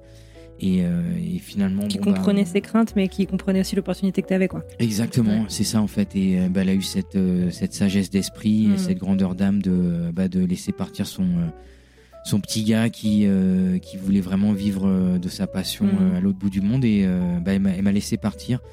Donc euh, j'ai eu mon visa d'étudiant euh, pour euh, un an ou deux ans au Canada. Pour le Canada. Et, Et alors, c'était quoi le, le deal du coup? Tu pars en famille, t'as une, t'as une famille d'accueil qui s'occupe de toi ou t'es en internat ou- Ouais, j'étais en internat et en fait, c'est ça qui était génial là-bas, c'est que tu pars à l'internat, mais les surveillants, euh, ils appelaient même ça des house parents. Donc, c'était les Hmm. parents de la maison, D'accord. Si on le traduit. Mhm. Et, euh, et en fait, il y avait une super équipe de, de surveillants qui étaient hyper proches. Une euh, vie communauté, quoi. ah ouais, une Hmm. vraie communauté. euh, on, euh, tous les soirs, on buvait le thé avec eux. je me souviens, tea time à 10h le soir jusqu'à 10h30. On écoutait du Pink Floyd avec eux. Ouais.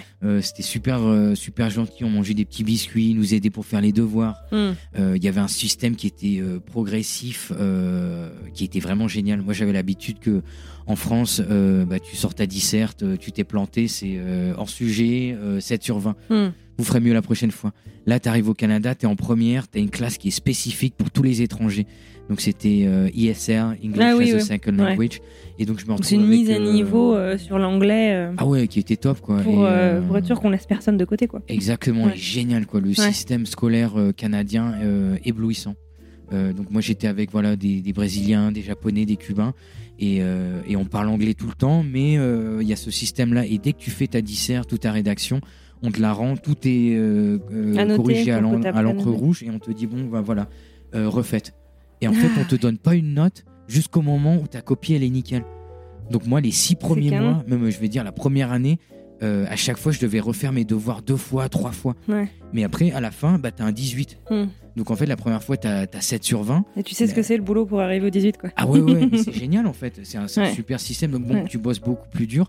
Mais euh, à la fin, tu sais comment avoir un 18. Si on sait que t'as le potentiel, c'est super. Et Mm. ah ouais, c'était génial. Et pas seulement moi, quoi. Tous Mm. mes copains qui étaient étrangers, en fait, ils ont eu ça. Et c'était pareil pour la physique, les maths, euh, biologie, euh, histoire de la danse, de la musique. Il y avait tout un cursus comme ça qui était très poussé. Et donc les étrangers, on devait bosser beaucoup plus dur, mais euh, euh, à la fin de l'année, bah, euh, bah, tu passes et tu as des super notes. Quoi. Mhm. Et donc, euh, donc je repris pour l'année d'après, on me redonne un visa d'étudiant, je fais ma terminale, je fais des copains euh, de, qui sont toujours mes amis d'ailleurs, ça fait 20 ans. Euh, bah, quand je me suis marié, mon, euh, mon témoin de mariage, c'était euh, mon pote cubain qui était euh, no avec qui je partageais la piole pendant deux ans, quoi. Mhm. Euh, mon coloc. euh, et euh, bah, c'est toujours mon ami, il m'a encore appelé la semaine dernière. Et on se fait, euh, enfin les amis que j'ai eu à cette époque-là, bah, on est toujours en contact, quoi. C'est vraiment, euh, c'est un peu comme la famille, quoi. Et, euh, et donc. En même temps, bah, t'es loin de la tienne. Enfin, J'imagine que tu, tu recrées ton cocon familial Ouais. d'une certaine manière de ce côté de l'océan. quoi, aussi. Ah exactement Mm. ouais c'était c'était génial hein. c'était vraiment euh, deux très très belles années de ma vie quoi j'ai appris beaucoup de choses euh, j'ai appris plein d'autres cultures euh, je regardais des films japonais je regardais des danseurs cubains Mhm. j'allais voir des spectacles du ballet national du Canada Euh, je euh, j'ai écouté beaucoup de musique euh, du Brésil par exemple. J'avais une amie du Brésil aussi. Et, euh, et donc en fait le fait d'être bercé dans cette culture euh, cosmopolite et j'ai euh, j'ai beaucoup beaucoup appris quoi. Ouais. Euh, ça m'a vachement ouvert l'esprit. Euh, j'ai même appris à parler un peu espagnol comme mon, euh, mon Hmm. coloc il était euh, il était cubain. Donc euh, voilà il m'a appris deux trois trucs et tout. Et, et en fait euh, c'était vraiment une super culture. Je suis revenu plusieurs fois au Canada. J'ai toujours des super amis là-bas. Trop bien. Et donc euh, donc j'ai mon diplôme à la fin des deux ans euh, donc euh, je bosse comme C'est quoi le malade. diplôme à la fin du lycée au Canada bah, en fait, c'est comme un bac. Ouais. c'est c'est voilà, c'est le bac canadien et avec ça, bah, je, je peux faire des études Tu peux rentrer à l'université. euh, aux États-Unis ou au Canada. Et, et donc donc j'ai mon bac et, et après il y a, enfin juste avant ça, deux trois mois avant, il y a la, la période la plus difficile pour les danseurs, c'est les auditions. Hmm. Donc les auditions, Pour savoir où tu vas rentrer après, euh, exactement. En après gros, le c'est l'entretien d'embauche quoi. Et c'est super dur. Pour euh, comprendre juste comment ça marche et le, et le projet. Donc, euh, à la fin du lycée, c'est quoi tes, tes ambitions, tes projets? C'est de faire une école pour continuer la danse? C'est euh, des auditions pour rentrer dans des écoles? Alors en fait, euh, tout dépend de ton niveau. Alors là où j'étais, en fait, c'est un sport-études aussi, comme à l'Opéra de Paris. Euh, donc euh, tu danses le matin et tu danses toute l'après-midi, mais là c'est le, vraiment le, le gros niveau, euh, c'est stage Clairefontaine, équipe de France. Mhm. C'est ce que je faisais à Toronto. Et, et donc, en fait, bah, tu fais plein de spectacles chaque année. Il y a d'autres écoles qui viennent, on fait des grandes rencontres internationales. Donc, en fait, t'es- ils te préparent à rentrer en- dans une compagnie professionnelle à l'âge de 18 ans. Mais entre les deux, parfois, il y a des gens qui font un programme de, de pré-professionnel, en fait, euh, comme une école, une école sup, en fait. Comme une Euh, prépa, tu veux dire Une prépa, ouais, pardon. Euh, comme une prépa. Et bah, moi, j'ai eu la chance, j'ai pas eu à faire cette prépa. J'ai été pris en. En fait, j'étais stagiaire interne dans une grande compagnie, le, le Houston Ballet. Ils m'ont sélectionné, euh, ils sont venus au Canada. C'était la seule compagnie américaine en fait qui venait au Canada faire leurs auditions. Donc comme ça, j'avais pas à aller là-bas euh, prendre l'avion et tout. Ils sont venus, ils ont fait les auditions, repérage. Et euh, ils ont passé un coup de fil à ma directrice et ils lui ont dit voilà, on est, on est intéressé par euh, votre danseur français, Kevin, et on aimerait l'inviter euh, pour une saison en tant que stagiaire au Houston Ballet. Trop bien. Et donc là, euh, bah, bingo, quoi, c'est euh, jackpot. euh, bon, bah, Pour toi, bon, c'est. Attends, c'est bon. Ding, ding, ding, ding. Ouais, ouais, c'était ça, ouais, Mm. parce que les 3-7, euh, voilà, Ouais. c'était. bah, en fait, moi, mes rêves de gamin, tout d'un coup, ils se réalisaient. Moi, je voulais toujours danser dans une grande compagnie aux États-Unis. Ah ouais. Et là, première audition après deux ans. Bon, c'était deux très belles années, mais enfin, c'est galère. Deux quoi. ans de travail, euh, tu acharné, quoi. euh, acharné. euh, Enfin, c'est très très dur. Quoi. T'es loin de ta famille. euh. Je te donne la, la- la- la jolie version, mais le nombre de, so- de soirs où tu, tu rentres de la piole parce que tes répètes c'était galère. euh, euh, tu te fais engueuler par ton prof de danse parce que t'es pas le meilleur. euh, T'as pas eu le rôle que tu voulais, euh, et là euh, tu rentres dans ta piole, euh, t'écoutes du Calogero et tu te mets à chialer. Et pour Euh, ça, euh, la vie justement entre colocs, euh, ça t'aide justement dans ces moments difficiles. euh, Ouais, Et c'est peut-être ça aussi qui vous rapproche, qui fait que vous tissez des liens pour la vie. euh, C'est que vous êtes là pour les bons et les mauvais moments l'un pour l'autre. ou- Bah ouais, ouais, énormément. Quoi. Euh, moi, je me souviens, euh, ma maman, elle m'écrivait souvent. Elle m'écrivait de très belles lettres, elle mettait son parfum et tout. Non. Et, et à l'époque, c'était à l'époque où on s'écrivait encore des lettres. Et, euh, et elle m'écrivait ses lettres comme ça. À chaque fois que je lisais ces lettres, je me mettais à pleurer. Oh. C'était dur. Et comme il y avait tellement de mecs dans la piole, on était cinq dans une chambre. Il y avait beaucoup, beaucoup d'étudiants. Mhm. Euh, bah, en fait, des fois, des fois, t'allais te planquer dans les toilettes Mhm. pour que personne aille- aille- aille te voit. Quoi. Donc, tu avais ton petit moment à toi pendant cinq minutes. Tu lisais ta lettre. Et t'essayais de faire quand même euh, le mec solide. euh, voilà, euh, moi, je crains rien. Et vous tout, osiez mais, pas partager vos vulnérabilités là-dessus? Bah, on faisait un peu, quoi, mais, euh, mais c'est dur parce qu'après. C'est la fin de euh, l'adolescence, ton c'est pas pote, euh, facile. ton pote, pareil, il vient de recevoir la lettre de sa maman euh, à Cuba ou, ou du Japon. Euh, Et lui, pareil, là, tu pars en mode déprime. euh, et donc, Tu veux euh, dire que vous vous tirez trop vers le bas tous, tous les, je tous les cinq si vous êtes on euh, écoutait du Radiohead, le groupe de rock et tout. C'est- C'était euh, et puis, sais, il fait- froid. hein. Moi, j'ai grandi à Cannes. euh, Ah oui, c'est vrai à que Cannes, toi, il fait- c'était un choc. euh, 5 degrés l'hiver. euh, tu mets une- un Au petit pire du manteau, pire, ouais. une petite laine. Tu Mm. vois, et là, là, là tu arrives au Canada, Il fait moins moins, 20. 30. Mm. euh, moins 30 des fois, t'imagines un peu. Moins 20, moins 30. Pendant 3-4 mois, il y a des, des fois, tu vois à peine. euh, le- Enfin, Ouais. c'est dur. Hein, T'as de la neige toute la journée. Ouais, tu- ça, ça impacte le moral quand même de pas de pas voir euh, la luminosité toute Ah la bah ouais, mais carrément quoi. Et puis, et puis tu c'est l'époque du lycée, donc forcément tu tombes amoureux. Et puis bon bah, euh, bah voilà, après euh, bon bah ça se passe pas comme tu veux. Et puis bon Mm. bah, euh, bah, après t'as le cœur brisé. euh, après Ouais. euh, bon bah tes parents ils sont pas là, Ouais, tes potes ouais, ils sont là pour t'aider. Mm. Donc c'est super dur. Hein. Franchement, tu pars à l'internat comme ça à l'autre bout du monde. Euh, tu veux vivre de ton rêve bien sûr, mais euh, c'est des sacrifices. hein. Euh, tu vois pas ton petit frère, ta petite sœur, ta petite sœur elle t'envoie des dessins où elle te dit Ah, tu manques grand Mm. frère et tout. c'est oh, ça fait c'est super Mm, dur hein, mm. franchement. tu sais, enfin c'était c'était très dur, mais en fait le, le jeu en vaut la chandelle. Mm. Mais voilà, pour tous les, les- les jeunes, les jeunes garçons et filles qui, qui veulent accomplir leurs rêves, il faut pas oublier que c'est beaucoup de sacrifices. Oui, ça vaut le coup, mais euh, c'est beaucoup de galères, quoi. Donc, euh, dans n'importe quel corps de métier, hein, c'est pas seulement pour les danseurs, c'est pour euh, les architectes, les journalistes, les, euh, les, les sportifs de, de haut niveau. c'est et c'est c'est pareil pour tout le monde, quoi. Chacun. Pas partir vivre à l'étranger, en fait, beaucoup de, de personnes, et je, je les comprends, hein, ont tendance à croire qu'on part avec ses YOLO. La vie est belle, c'est ce qu'on voit dans les reportages zones interdites euh, aux États-Unis. Euh, mais euh, ouais, non, c'est pas, c'est pas parce que c'est un choix que c'est un choix de vie facile. C'est pas parce qu'on a décidé qu'on allait tenter notre chance ailleurs que c'est. Qu'il n'y a pas des jours où on se pose la question si on a pris la bonne décision. Quoi. Ah bah ouais, ouais, non, c'est clair que Mm. moi le nombre de fois où j'allais boire des cafés, je me souviens on buvait des chocolats chauds à, à 1 dollar à Tim Hortons. c'est un truc très canadien, c'est comme Ouais. le Starbucks Ouais, mais là-bas. Et, euh, euh, et je me souviens on buvait nos chocolats chauds comme ça et euh, avec avec mon coloc et on se disait et si on n'y arrive pas, Oh. on fait quoi? Et, et là et là franchement des, des fois tu pars vraiment en mode dépression. Mm. hein. Tu te dis euh, Oh, putain si on a tout lâché et que tout d'un coup on n'a on pas le job qu'on veut Mm. on n'arrive pas à, à faire notre métier, euh, de vivre de notre métier. euh, là, tu reviens en France, tous les copains qui disaient Ouais, euh, alors tu vas redoubler, Mm, qu'est-ce que tu mm, vas faire? T'arrêtes la danse. Enfin, tu vois, tous ceux, tous ceux qui. Ceux qui, croyaient euh, pas en toi. euh, qui croyaient pas en moi, déjà, je me. Et, et- et en fait, le fait de m'imaginer. ça te euh, donnait encore plus de euh, force. Tu sais, ouais, mais grave, c'est Je exactement ça. veux surtout pas qu'ils aient raison. Mais ouais, mais c'était trop ça, quoi. Tous les Je nœuds, là, euh, j'a- euh, j'avais envie de leur, de leur prouver que, ah bah non, non, Hmm. je vais réussir, j'ai pas le choix. Euh, même ma maman, des fois, elle me disait, ah bah tu sais, Kevin, si tu reviens en pleurant euh, euh, à Noël, euh, c'est pas grave et tout. Et même Hmm. moi, euh, j'avais cette fierté de me dire, Hmm. non, non, non, tu vas voir, je vais revenir, j'aurai mon diplôme, j'aurai euh, un métier, un contrat en poche et tout ça. Et à Ouais. 18 ans, euh, j'aurais plus besoin de demander des sous à personne et tout.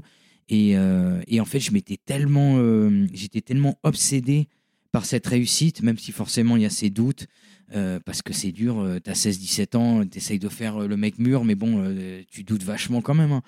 Et, mais le fait d'être obsédé par cette, cette quête de réussite et, et de me dire, voilà, voilà moi je viens, je viens d'en bas, en gros, quoi. Euh, je suis pas le fils d'un ambassadeur, euh, donc euh, il faut, faut, s'accrocher, quoi. Il faut que ça marche. Il y a pas le choix, quoi. Il faut, il faut réussir, quoi. Il y a pas le choix. Et le fait qu'il n'y ait pas le choix, bon bah, bah, à 18 ans, bah, je suis rentré dans une super compagnie, Ouais. le Houston Ballet, qui était, qui est toujours d'ailleurs une des, des cinq meilleures compagnies américaines.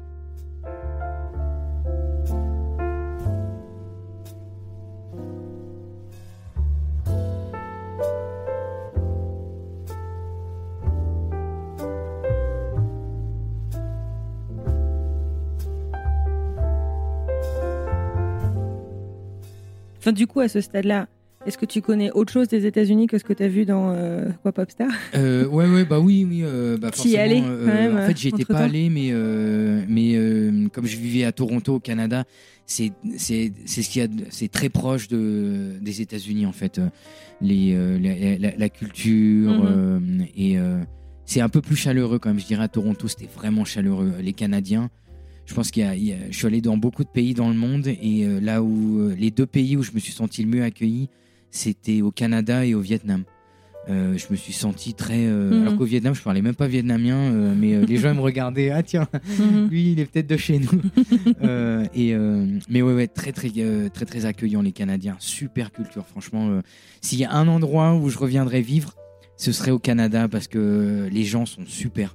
Mhm. Il y a, y a pas. Moi, j'ai jamais ressenti le le racisme ou euh, le euh, Mhm. comment dire euh, cette différence de ah mais vous venez d'où Pas du tout. C'était vraiment c'était le top. Franchement, Canada, c'était le rêve. Et donc, ce que je connaissais de la culture américaine, c'était bon bah il faut il faut bosser super dur. C'est des semaines de 60 heures, c'est deux trois boulots. la plupart des gens ils ont deux trois boulots pour arrondir les fins de mois, les gros crédits. mais mais c'est la réussite. Pour moi, c'était le rêve américain, c'est que tu peux arriver avec rien et euh, en 10 ans, tu peux tu peux construire euh, une une vie euh, dont tu es fier.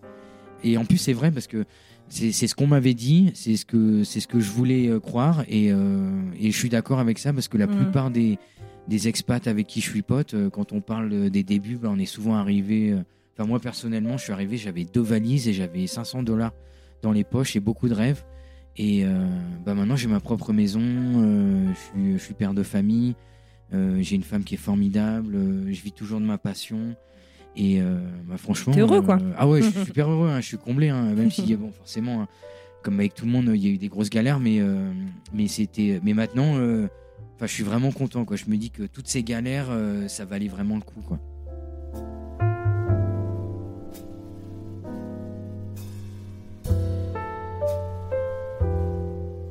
Alors, reprenons euh, le fil Oui, oui. euh, du coup de, de ton parcours. Donc, tu arrives à Houston. Oui. Donc, pour un an, euh, en tant que stagiaire, euh, comment est-ce que ça se passe cette année Euh, Et puis la suite, euh, bah, tout se passe pas complètement comme prévu. Donc, euh, on m'avait dit, euh, tu peux venir aux États-Unis pour le stage d'été. Euh, donc, c'était au mois de juillet. Et après, euh, tu reviens en France pour faire tes papiers pour l'année. Mm. Et j'avais dit, ok, super. Donc, moi, j'arrive, je suis à Toronto. euh, j'ai eu mon bac la veille. Je viens à l'aéroport avec mes parents. euh, ils me déposent. Et là, euh, le mec me dit, qu'est-ce que vous allez faire aux États-Unis? J'ai pas bien préparé mon truc. Et je lui dis, euh, ah ben. Je viens d'être embauché. je viens d'être embauché, Aïe, je aïe, vais être interne, je vais être interne à Houston, voilà, je vais vivre mon rêve et tout. Et le mec me dit très bien, mais interne comment ça? Je dis bah, bah là je vais faire mon visa d'étudiant au mois d'août et voilà quoi. Et il me dit il est où votre visa d'étudiant? Hmm. Et je lui dis ah bah je vais le faire au mois d'août, là c'est que le stage. Et le mec il me dit euh, non non non mais il faut avoir le visa d'étudiant euh, Hmm. tout de suite là. Hmm. Et je lui dis ah bah moi je l'ai pas. Hmm. Et il me dit ah bah vous allez pas prendre l'avion euh, cher ami. et je lui dis ah bah non. Et donc je fais demi-tour. mes parents sont là mais qu'est-ce qui s'est passé? L'avion est annulé est annulé Qu'est-ce qui se passe? Et, et donc je lui explique la situation. Heureusement donc les les surveillants dont je te parlais qui étaient super proches de nous, l'un d'entre eux m'avait dit si t'as une galère tu m'appelles. Donc je l'appelle et euh, le gars me dit euh, bah euh, demain on va à l'ambassade quoi. On va à l'ambassade. Ouais, 2006, c'était pas encore trop le bazar pour avoir euh, les bah, c'est- rendez-vous. Ouais, ouais, ouais, ça allait. En fait, Enfin, on, a eu, on a eu beaucoup de Je chance. sais qu'en 2007, c'était, ça commençait à être compliqué moi quand je suis passée par là, mais c'était pas, t'attendais pas six mois pour avoir rendez-vous quoi. Ouais, ouais, en fait, j'ai eu Mm. beaucoup de chance. Je suis arrivé euh, et puis euh, bah, je fais la queue pendant deux heures. Euh, J'arrive et je Ah me ouais, souviendrai peux- toute ma vie. euh, devant moi, il y a une dame et euh, il y a- les noms de, de la dame au guichet. Et la dame, elle est vietnamienne. Et je suis avec ma maman. Ma Ah, maman, elle la regarde en Ah, gros, il, laisse, il laissait encore rentrer les accompagnants Ouais, ouais, ouais, dans les ambassades. Non, ma maman était là. Et puis, bah, ils se parlent en anglais, mais euh, Mhm. je sais pas, ils ont dû se reconnaître, un truc comme ça. Et je te jure, la dame en face, elle, elle- elle- elle avait pitié de nous, et puis elle met un truc en rouge sur mon papier, en gros, prioritaire, quoi. Ah, trop bien. Ce jour-là, j'ai mon visa d'étudiant. Je te jure. Ah, le jour même. Le Ah, jour vache. même, euh, il me le donne. Donc un euh, F1 ou un J1. euh, ouais, je crois que c'était ça. euh, ouais, c'est F1. Ouais, c'est ça. C'était un F1 et euh, donc euh, visa d'étudiant. Mhm. Il me le file le jour même. J'ai Ouais. vraiment mais une chance de, de malade. quoi. Mhm. Et, euh, et grâce à ma maman, hein, je me souviens, mais même acheté une même euh, une grosse valise ce jour-là et tout. Ouais. Donc le lendemain, je pars aux États-Unis. Là, finalement, j'arrive. euh, donc j'arrive en retard. Tout le monde se dit putain, c'est qui le Français qui est à la bourre et tout? Et, euh, et là, stage d'été, Français, de toute euh. Voilà, quoi, normal. en fait, euh, j'arrive là-bas et ça se passe super bien. Je fais un super stage d'été, super motivé parce que bon, je me dis là, c'est mon rêve. il va falloir, bah pareil en fait comme au Canada, là, tu es avec les, les meilleurs du monde. Donc il- tu sais que moi j'ai un bon niveau, mais bon, quand tu es avec les meilleurs du Mm. monde, bon, un bon niveau, qu'est-ce que ça veut dire Pas grand chose, quoi. Il faut vraiment prouver Bon, en les même temps, jours. si t'as été pris, c'est pas pour une. C'est pas, c'est pas pour te faire plaisir. Ouais, ouais, voilà. tu dois pas être mauvais non plus. mais mais c'était quand même. euh, Enfin, il y, a- il y a vraiment des, costaud, des, des, des- des cadors, quoi, des Mhm. pointures où des fois, tu, tu regardais les mecs, tu dis, ah ouais, putain, on a le même âge. Moi, je bosse comme un malade depuis que je suis en CE1 et tu vois des mecs qui, qui ont deux, trois fois ton niveau. Tu te dis, mais, mais comment ils ont fait en fait Euh, et, euh, et voilà, tu as des potentiels hors normes et euh, c'est ça qui est génial, quoi. C'est que tu arrives dans des endroits comme ça Mhm. où tu te dis, ah ouais, là, c'est vraiment la grande classe, quoi. C'est la Coupe du Monde euh, avec les meilleurs, quoi. Et, Ouais. Et donc, euh, je fais le stage d'été, je reviens en France euh, pendant un mois. Et là, je reviens euh, au mois de au mois de septembre. Voilà, on Mhm. commence la saison. Et là, super dur. Franchement, là, là, là, c'est vraiment un autre niveau. Parce que là, en fait, t'es au lycée, t'es avec tes potes, euh, Ouais. c'est tes colocs Ouais. et tout. Maintenant, t'es tout seul et c'est chacun pour soi. Quoi. Donc euh, voilà, tu sais, il y a un esprit de compétition, mais quand t'es avec tes copains, ça va, c'est la bonne franquette. Et là, t'arrives aux États-Unis, euh, c'est. euh, J'avais pas de copains. Franchement, euh, j'avais pas de copains. Il y avait un autre Français qui était avec moi, euh, donc euh, bon, on se serrait les coudes parce que bon, on était deux Français à l'autre bout du monde, Ouais. tu vois. Euh, Il y avait un bah, autre Français dans la compagnie? euh, ouais, en fait, lui, il était, il était dans l'école. En fait, il avait, euh, il, il était. moi, j'étais interne. Lui, il était, il était le niveau en dessous, mais, mais bon, c'était un mec super sympa, un très bon danseur aussi. Donc, enfin, c'était mon seul copain. Quoi. Mhm, Les autres, les mhm. Américains, Ouais. c'était en mode, mais il essaie de nous prendre notre place, lui. Ouais. Mais euh, Donc, ici, on est- compétition, on est, chez nous, on va, on va, dans leur mentalité, ils disaient euh, Welcome to America Mhm. but this is my spot. Euh, genre, Mhm. c'est ma place à Mhm. moi, euh, voilà quoi. Euh, et donc, donc très très compétitif. Franchement, là, il y avait, là, c'était super dur. Ils t'ont fait des crasses ou Non, non, pas pas Plus au crasse, niveau mais, ambiance? bah, je te donne un exemple, par exemple. Quand tu as le casting, par exemple, je me souviens, il y avait un truc, on faisait, euh, on faisait la, la Belle au Bois dormant, il y avait un rôle, c'était l'oiseau bleu, et donc ils appellent quatre mecs. Donc toi, tu dis, super, j'ai été appelé, ton nom il est sur la liste, tu dis, ouais, génial. Et tu arrives et tu as six mecs qui se pointent. Et tu dis, euh, euh, pourquoi ils sont là les autres? Et, euh, et après, euh, je demandais aux autres, mais bah, vous avez été appelé euh, sur la liste? Il m'a dit, oh, on vient en cas où, euh, si tu te plantes, quoi. Et euh, Euh, comment ça, si je me plante? Et tu sais, les mecs, ils te mettent une pression, t'as 18 ans, tu, euh, Mhm. et euh, moi, j'avais pas l'habitude de ça, quoi. En France, euh, bon, euh, bah, tu bosses dur, quoi, mais c'était moins comme ça. Au Canada, pas du tout. On bossait dur, mais c'était pas comme ça. Oh, aux États-Unis, le mec, il te regarde dans les yeux, il te dit, ouais, si tu te plantes, quoi. Et, et il veut vraiment que tu te plantes. Et toi, t'es là. Et tout d'un coup, tu forcément, tu te mets la pression et Ouais. tout. Et bah, je me plante. Ah, tu vois, bah ouais, comme un con. euh, bah, tu sais, je fais du mieux que je peux, mais après, euh, tu sais, t'as une pression dont t'as pas l'habitude. Et franchement, c'était dur. Là, là j'ai compris le. Là, c'était vraiment le haut niveau. Ouais. J'avais jamais vraiment euh, rencontré le haut niveau professionnel jusqu'à ce moment-là. Bah, forcément, c'était ma première année. Mhm. Et là, t'arrives et t'es le, le petit poisson dans le, dans le grand bain, quoi. Mhm. Et, euh, et là, tu te fais bouffer, quoi, parce qu'il y a que des requins autour de toi. Mm. Et, et là, toi, t'es le petit poisson rouge, t'es Nemo euh, autour des requins, quoi.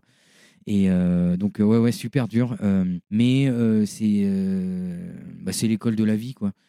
Tout d'un coup, tu dis, bon, bah, il va falloir que je me construise une armure, que je sois beaucoup plus fort mentalement. On t'accompagne côté mental, côté psy Pas ou- du tout. À l'époque, c'est ouais, c'est 2006, c'est marche ou crève. Et là, franchement, au bout de deux mois, euh, j'écrivais toujours, c'est mon journal intime et tout ça. J'avais une prof de français qui m'avait dit, tu sais, tu vas vivre des des des euh, comment dire euh, des expériences euh, inouïes, Mhm. formidables. Mais si tu les écris pas, un jour tu vas tu vas oublier. Un jour tu auras 60 ans et tu oublieras tout ça. Donc il faut il faut écrire. Et je te jure, je te parlais de, de mini dépression au Canada et tout, mais après t'as tes potes, donc ça va.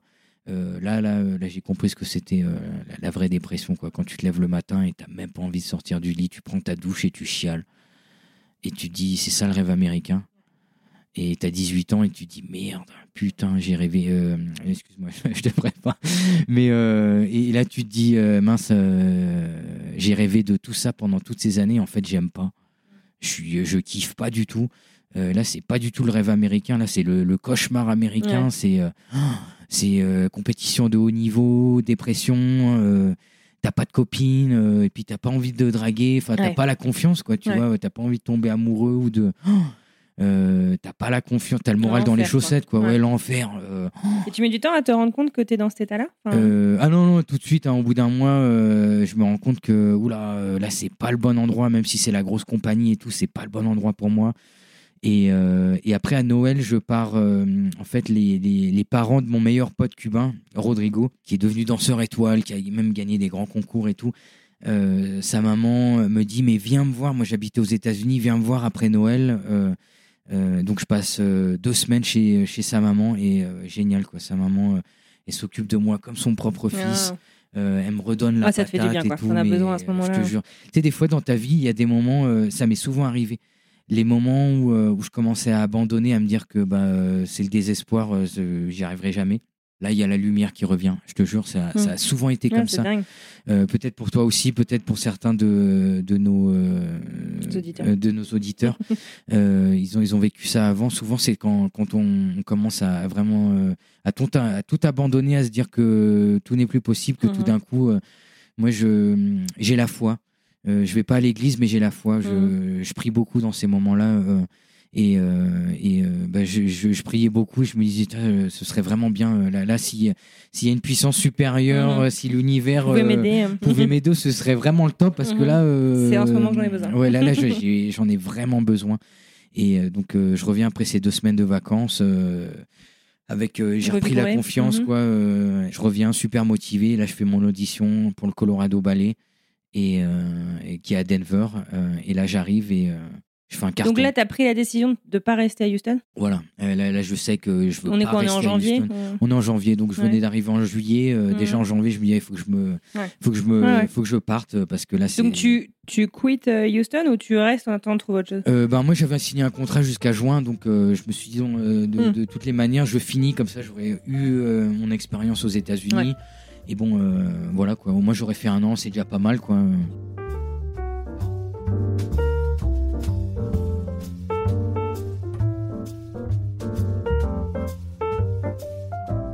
Et tu te tournes vers le Colorado Enfin, Parce que tu aurais pu te dire, bon, bah, les US, c'est pas pour moi, là. Je, je, Euh. je, je vais rentrer en Europe. C'est ce séjour, en fait, euh, chez la mère de Rodrigo qui te revigore à fond et tu te dis, ok, non, je suis juste pas tombé au bon endroit, il y a d'autres euh, d'autres trucs à tester aux États-Unis? Ouais ouais c'est exactement ça en fait Hmm. tu vois euh, je me suis dit ça, ça- la maman de Rodrigo m'a énormément aidé Myriam et elle m'a dit mais t'inquiète pas ça arrive à tout le monde Mhm. Il faut juste que tu t'accroches fais des auditions pour d'autres compagnies il y a d'autres compagnies américaines qui vont voir que Mhm. tu as du talent, tu as un bon potentiel. euh, et, euh, et je suis sûr que quelqu'un va te donner ta chance. Et elle, elle était danseuse en fait. Elle était danseuse étoile à Cuba, donc euh, euh, elle connaissait mon niveau. Quoi, et euh, elle Mhm. connaissait le système. Elle m'a dit T'inquiète pas, ça va rentrer. Mhm. faut juste que tu t'accroches, gamin, c'est normal. Euh, T'es tombé, bah, il faut se relever, voilà, Mhm. c'est tout. Et, euh, et donc, euh, donc, je suis revigoré. et, Et tu candidates et, enfin, voilà, je fais, je fais l'audition. Et là, à l'audition, je, suis- je crois que j'ai jamais été aussi motivé de ma vie parce que j'avais l'impression d'être en enfer. Et là, je me, suis, je me suis dit, là, c'est la chance de ma vie, comme Ouais. au Canada, Ouais. comme au stage. C'est maintenant ou jamais. C'est maintenant ou jamais. Mhm. Et je donne tout ce que j'ai. Au bout d'une heure et demie, le directeur, il vient me voir. Il me serre la main, il me fait un gros clin d'œil. Et je me suis dit, tiens, lui, il m'a fait un clin d'œil en, qui s'est en passé. mode. euh, Soit je suis mignon, soit je suis bon. euh, ouais, voilà. Et tu vois, et lui, lui en plus, c'était un super danseur Ouais. étoile euh, avec Tu à l'époque. ouais, ouais, à l'époque de Baryshnikov. Lui, c'était le, le remplaçant de Baryshnikov. Donc une, une pointure, quoi. C'était vraiment dans les années 80-90, le gars super fort. Et comme moi, on fait la même taille.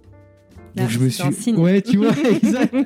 tu vois, je le regarde et je me suis dit, tiens, il y a peut-être un truc. Et il me fait le gros clin d'œil du, euh, je, je te vois, je vois ton potentiel. Je pense que euh, tu vas être, tu vas être bien dans notre compagnie. Et il me dit rien, mais je sens que le, le courant passe Ouais. direct. Quoi. Il y a une super Il y a un énergie. langage non verbal, quoi. Exactement, il y avait un langage non verbal qui était, euh, qui, euh, qui était présent et je me suis dit bon voilà ça Mhm. va se faire. Deux semaines après on me passe un coup de fil et on me dit bon bah on peut vous offrir une place dans le corps de ballet. Et le corps de ballet c'est là où tu commences en, en tant que danseur en fait. D'accord. en fait t'es apprenti avant. T'es apprenti ou interne, ça dépend des compagnies euh, ou stagiaire. Donc toi, ça te faisait quand même progresser de Houston où tu étais interne, où tu étais Exactement. stagiaire. Donc tu Ouais voilà donc en encore, fait je euh, montais en grade et, euh, et donc direct je dis oui oui oui euh, on Mhm. commence quand? Il m'a dit bah là on est mercredi euh, bah si tu veux on te, on te prend un billet d'avion t'arrives dimanche t'attaques euh, t'attaques euh, lundi. Et toi, normalement, tu dois finir à Houston. Ouais, ouais, ouais, et Ouais. c'est ce que je leur dis. J'ai dit, ouais, mais moi j'ai signé un contrat, je dois finir en juin. Ils m'ont dit, Ouais. c'est bon, on a parlé à, à ton directeur. Donc euh, tout se fait super bien. Trop bien. Je vais voir mon directeur à Houston. Je lui dis, euh, on m'a dit que vous étiez d'accord que je casse mon contrat. Mhm. Est-ce qu'on est sur la même longueur d'onde? Il me dit, oui, absolument. Il m'a dit, bah bon courage, euh, t'as très bien travaillé. euh, bonne chance à toi, voilà. Ah, donc vous euh, quittez quand même en bon terme? Ouais, ouais, tu vois, bonne route, Ouais. bah, c'est bien, tu t'es bien accroché, hein, Mhm. c'est pas facile, hein, mais bon, euh, tu t'es accroché, félicitations, t'as réussi en fait. Et c'est là où en fait je me rends compte que ces six mois de galère, c'était c'était génial parce qu'en fait ça m'a appris à devenir un. En fait, je suis devenu un homme. À 18 ans, en six mois, quand tu, vis six mois de galère comme ça, mais que tu t'accroches, ben, cette expérience de la vie, tout d'un coup, tu dis c'est bon. Là maintenant, je peux aller n'importe où dans le monde. Et en fait, on m'a cassé et, je me suis reconstruit tout seul. Et donc, là, j'arrive super, euh, bah, super fort mentalement. Quoi. Je me dis, c'est bon, euh, je pars. Et là, j'arrive et génial.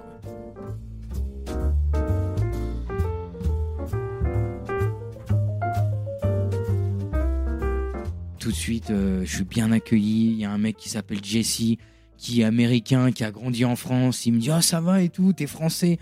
Et le gars, ça devient mon, euh, mon pote, euh, mon gars sûr. On passe beaucoup de temps ensemble. Il est marié avec une femme formidable. euh, voilà quoi. Mhm. Le gars m'accueille comme si j'étais son, son frère. Enfin, c'était vraiment le top quoi. Donc, Ouais. Je suis hyper bien accueilli. Le boulot cool. Euh, ouais, le, le- le directeur qui me fait le gros clin d'œil. J'arrive le premier soir, euh, il me conduit à mon appartement. T'imagines, il me conduit à mon appartement, il vérifie s'il y a de l'eau chaude, si euh, le lit, il y a un matelas, si les lumières elles fonctionnent et Mm. tout, comme un papa. Mm. Je te jure. Et lui, il était papa justement. Il avait, euh, il y avait une fille qui avait à peu près mon âge. Donc, euh, il, euh, en fait, il s'occupe de moi comme si euh, j'étais son fils. Quoi, Ouais. Je te jure. Mais C'est génial. une crème, le mec, Gil Boggs, un mec, un, un mec super quoi. Génial. Voilà quoi.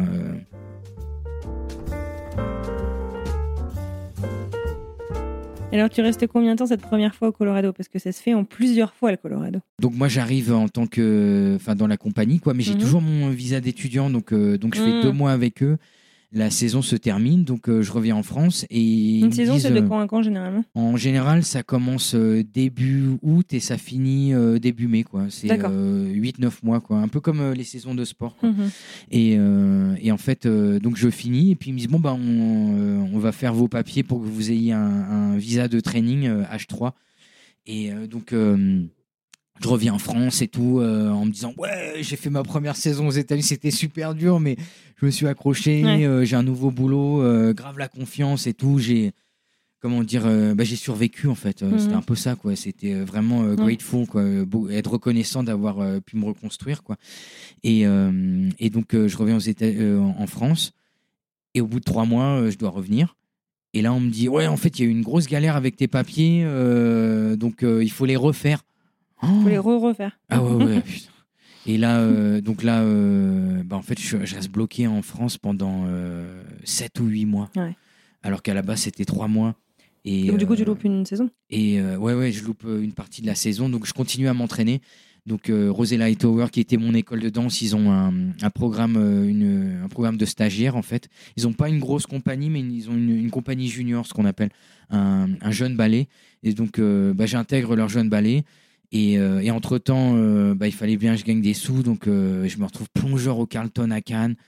Ouais, ouais, c'était galère, quoi. Je me retrouve à bosser avec des mecs qui écrivent même pas en français ou enfin des mecs super sympas, mais bon, c'est galère, quoi, quand tu tu sors des théâtres aux États-Unis et tout ça, tu signes des autographes et tout, même si c'est dur. Enfin, t'as quand même une vie d'artiste, tu vois.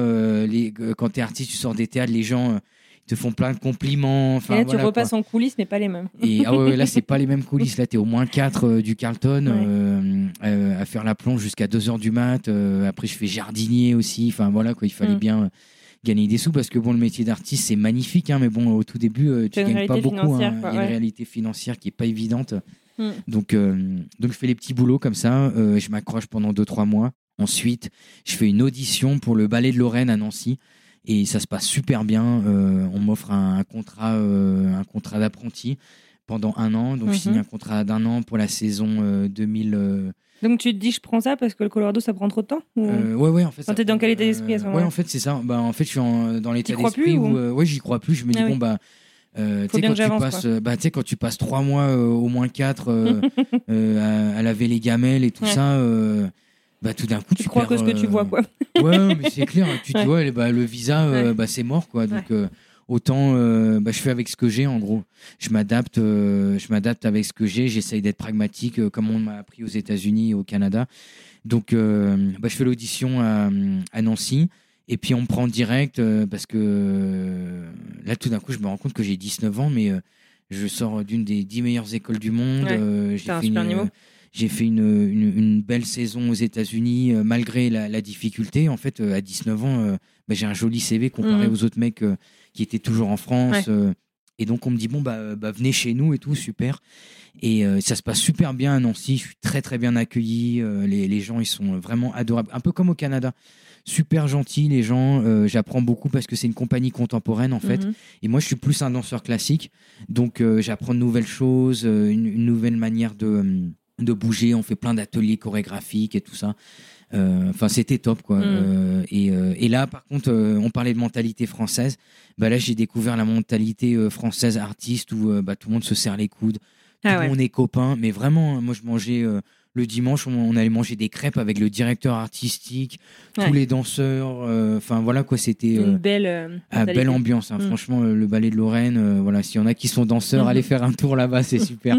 Euh, super mentalité. Et, euh, et ensuite, euh, euh, au bout de deux mois, Denver me rappelle C'est bon, Kevin, on a tes papiers, tu peux revenir. Oh et là, moi, je m'étais installé, je m'étais installé à, euh, euh, à Ah, Nancy. un engagement un peu moral vis-à-vis de la compagnie que ouais, rejoint. J'imagine que c'est dur de leur dire. Et, et tu, enfin, ça a été euh, un no-brainer? Enfin, genre, tu tu tu tu t'es quand même posé la question est-ce que est-ce que j'envoie bouler Denver ou est-ce que j'envoie bouler euh, Nancy? Bah oui, bien sûr que je me, je me suis absolument, je me, je me, je me suis posé la question euh, et euh, mais euh, en fait j'en avais tellement bavé euh, à Houston et Mhm. ensuite euh, bah, l'été quand, quand je travaillais dans les T'avais pas envie hôtels. que les US s'arrêtent sur ça, quoi. Ah bah ouais, ah ouais, je m'étais dit bah non, euh, là ce serait tellement triste. Même si Nancy c'était top, hein. Mhm. mais je veux dire euh, voilà encore une, une comparaison quoi.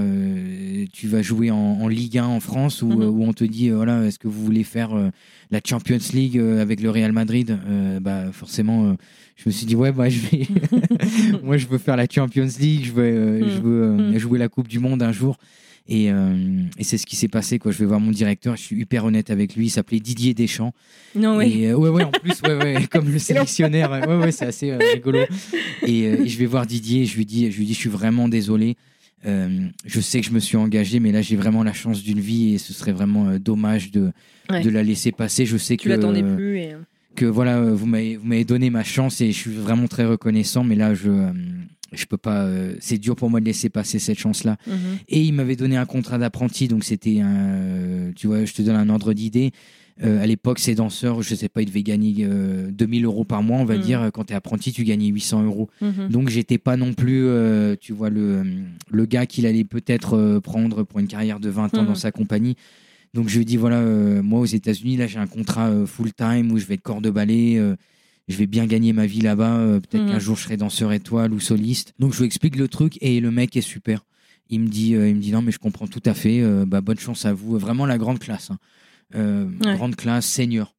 Et donc voilà, quoi, je fais mes valises et puis je pars. Et là, deuxième galère. Donc, on est en quelle année à ce moment-là? Donc là, on est en, on est en octobre, fin octobre 2007. Ok. Euh, donc voilà, un an avant, première galère à Toronto, j'avais Mhm. pas fait mon visa Mhm. d'étudiant comme il fallait en juin 2006 et là un, un an et demi après, euh, même galère. Enfin moi j'étais pas très euh, au niveau administratif, voilà, j'étais pas très aguerri. Ouais. Donc, euh, donc j'ai la chance. Pareil, deuxième coup de bol. Moi, j'ai eu, beaucoup de chance dans ma vie aussi. Je travaille dur, mais euh, le- ma bonne étoile, elle a toujours, euh, elle a toujours été derrière moi. Et c'est pour ça que j'ai la foi aussi. Et donc, euh, j'ai une amie qui me dit euh, j'ai, j'ai, euh, Je connais quelqu'un à l'ambassade qui peut avoir un, un rendez-vous. Normalement, un rendez-vous, c'est trois Et pourquoi semaines. je croyais qu'ils avaient déjà tous tes papiers? Ils avaient mes papiers, mais après, il faut quand Faut même. le mettre, via dans ton il- passeport, quoi. Voilà, en fait, euh, il faut mettre le, le stamp, le, le Tampon. timbre du passeport. Et en fait, il faut prendre un rendez-vous. Donc là, on est fin octobre. Et euh, donc, euh, mon ami me dit euh, Je connais quelqu'un à l'ambassade qui peut avoir un, un rendez-vous dans trois jours. Je lui dis Bah, génial. Alors qu'à la base, il fallait attendre au moins trois semaines. En trois jours, j'ai un rendez-vous. J'arrive là-bas. Et là, euh, on, me, euh, on me dit euh, C'est bon, vous avez tous les papiers nécessaires? Mon ami, elle avait oublié de me dire qu'il y avait tout un tas de papiers administratifs à avoir.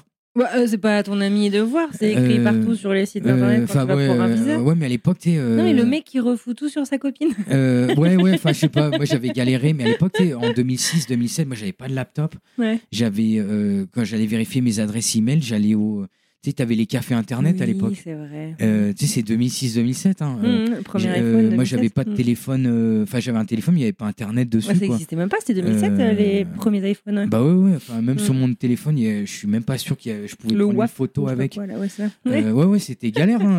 Tu sais, les gens sais. se rendent pas compte maintenant, Mm. mais en fait, ouais, ouais. Et donc. euh, Puis en plus, à l'époque, moi je me souviens, tu vois, j'ai fait mon premier visa pour les US en 2007. ouais, ouais. Si tu avais une question, il fa- pour appeler euh, l'ambassade, en fait, quand ils décrochaient, ils te demandaient d'abord ton numéro de carte bleue, c'était 15 euros l'appel. Il Ouais, fallait, ouais, fallait ouais. donner ton numéro de carte au téléphone et Ouais. ensuite, ils te, ils te transféraient à quelqu'un. Donc, euh, c'était un peu dur, t'essayais de faire sans question, quoi. Ah ouais, ouais, ouais. Non, mais c'était super dur. Et moi, à l'époque, je me souviens, j'allais au café, euh, café internet, là, euh, qui, il y en avait à chaque coin de rue, tu sais. Ouais, ouais, ouais, je me Et, et j'allais vérifier mes emails là-bas, tu sais, deux fois par semaine, voilà quoi. Et, euh, et donc, donc, du coup, tu as ce euh, rendez-vous, mais tu n'as pas les papiers. voilà. Et le mec me dit bon bah il va falloir sortir. Et là, heureusement, je me souviens, je suis arrivé à l'ambassade et, et le mec, euh, le monsieur qui était, qui faisait la sécurité, euh, je sais pas, je tape la discuter avec lui, j'étais super content. Et il me revoit sortir une demi-heure après en pleurs. Et, et donc ce monsieur de la sécurité, il m'a dit qu'est-ce qu'il y a gamin, qu'est-ce qui t'est arrivé et tout? Donc je lui explique en deux mots la situation. Il m'a dit non mais moi j'ai j'ai ton téléphone et euh, donc euh, prends ce numéro là, toutes les informations que tu as besoin. Si tu arrives à le faire en deux heures, euh, moi je te laisse rentrer. Et je lui dis euh, ah ouais bon bah ok super. Je te jure et Sachant que t'as pas d'ordi, t'as pas de. Euh, et j'ai mais- j'ai pas d'ordi, j'ai rien quoi. Tu Ouais. vois, je dois Mm. avoir 100 balles, euh, 100 euros euh, dans ma poche quoi.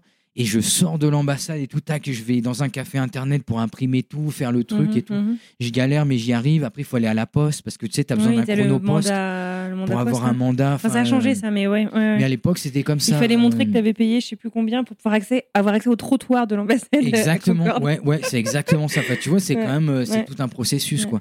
Et euh, donc, je fais ça en, en moins de deux heures ou en deux heures, et je cours partout dans les rues de Paris Mm. et tout. Euh, J'avais mon costume, j'étais transpirant, dégueulasse, Euh, et tu vois, je cours de Ouais. partout. Et je reviens, et le même monsieur et tout, il me dit c'est bon. euh, J'avais tous les papiers, je reviens là, boum, bingo, tout se fait nickel, mais galère, hein, parce que t'as 19 ans, tout Sympa, d'un hein. coup, tu te dis, euh, Oh, je viens de faire une saison galère aux États-Unis.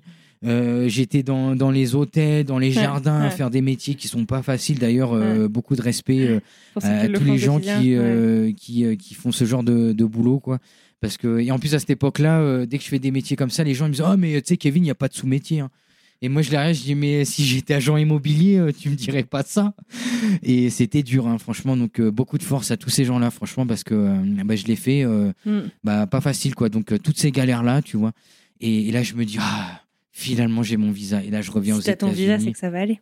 Et ouais, exactement. Et, et donc là, je reviens et là, super. J'arrive, je reviens le, le, le 3 novembre et, et je, je travaille super dur. Et là, on me donne ma chance.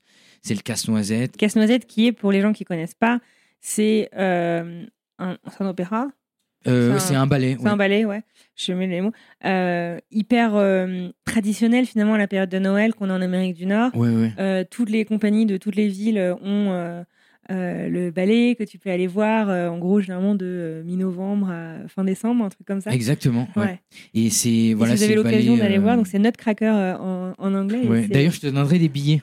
Euh, parce que là, ouais, il y a des billets bientôt. Je te- je t'invite. Ah, et euh, vraiment et, euh, et en fait le casse-noisette commence et voilà comme tu disais c'est le ballet le plus populaire des États-Unis tout le monde Je pense va que tout le monde a vu Casse-Noisette une fois dans sa vie aux États-Unis. Enfin, ah ouais ouais, c'est tout le monde, ouais ouais en Amérique du Nord c'est hyper Mm. populaire tout Mm. le monde va le voir Mm. et, et donc comme on fait beaucoup de spectacles bah t'as beaucoup de rôles et donc là on me file plein plein de rôles euh, donc euh, j'ai l'occasion d'être sur scène euh, 30 fois euh, euh, sur peut-être euh, épuisant, les changements, les machins. les- euh, ah ouais ouais c'était épuisant mais Mm. mais j'étais tellement heureux de Ouais. me dire ah ça y est là je suis de suis, retour je suis Mm. dans une grande compagnie on danse avec un orchestre euh, les, les théâtres ils sont pleins t'as 2000 2500 Il est beau le personnes théâtre, je suis jamais allée. euh, magnifique Denver, bah tu ouais. verras quand tu Ouais. vas venir ça va être génial c'est magnifique il y a une super ambiance les gens ils mettent des beaux costumes les gamins ils mettent des costumes de Noël Ah, et tout génial. c'est vraiment féerique euh, euh, j'adore ce ballet franchement c'est super c'est magique en fait Mm.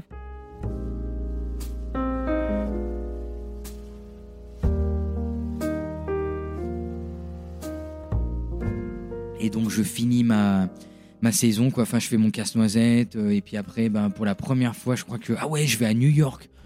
Là, tout d'un coup, je me dis, ah, c'est bon, j'ai des sous, euh, j'ai euh, comment dire, j'ai mon visa et tout. Tu jamais allé encore? Et non, j'étais pas encore allé. Et là, tout d'un coup, j'arrive à New York et tout.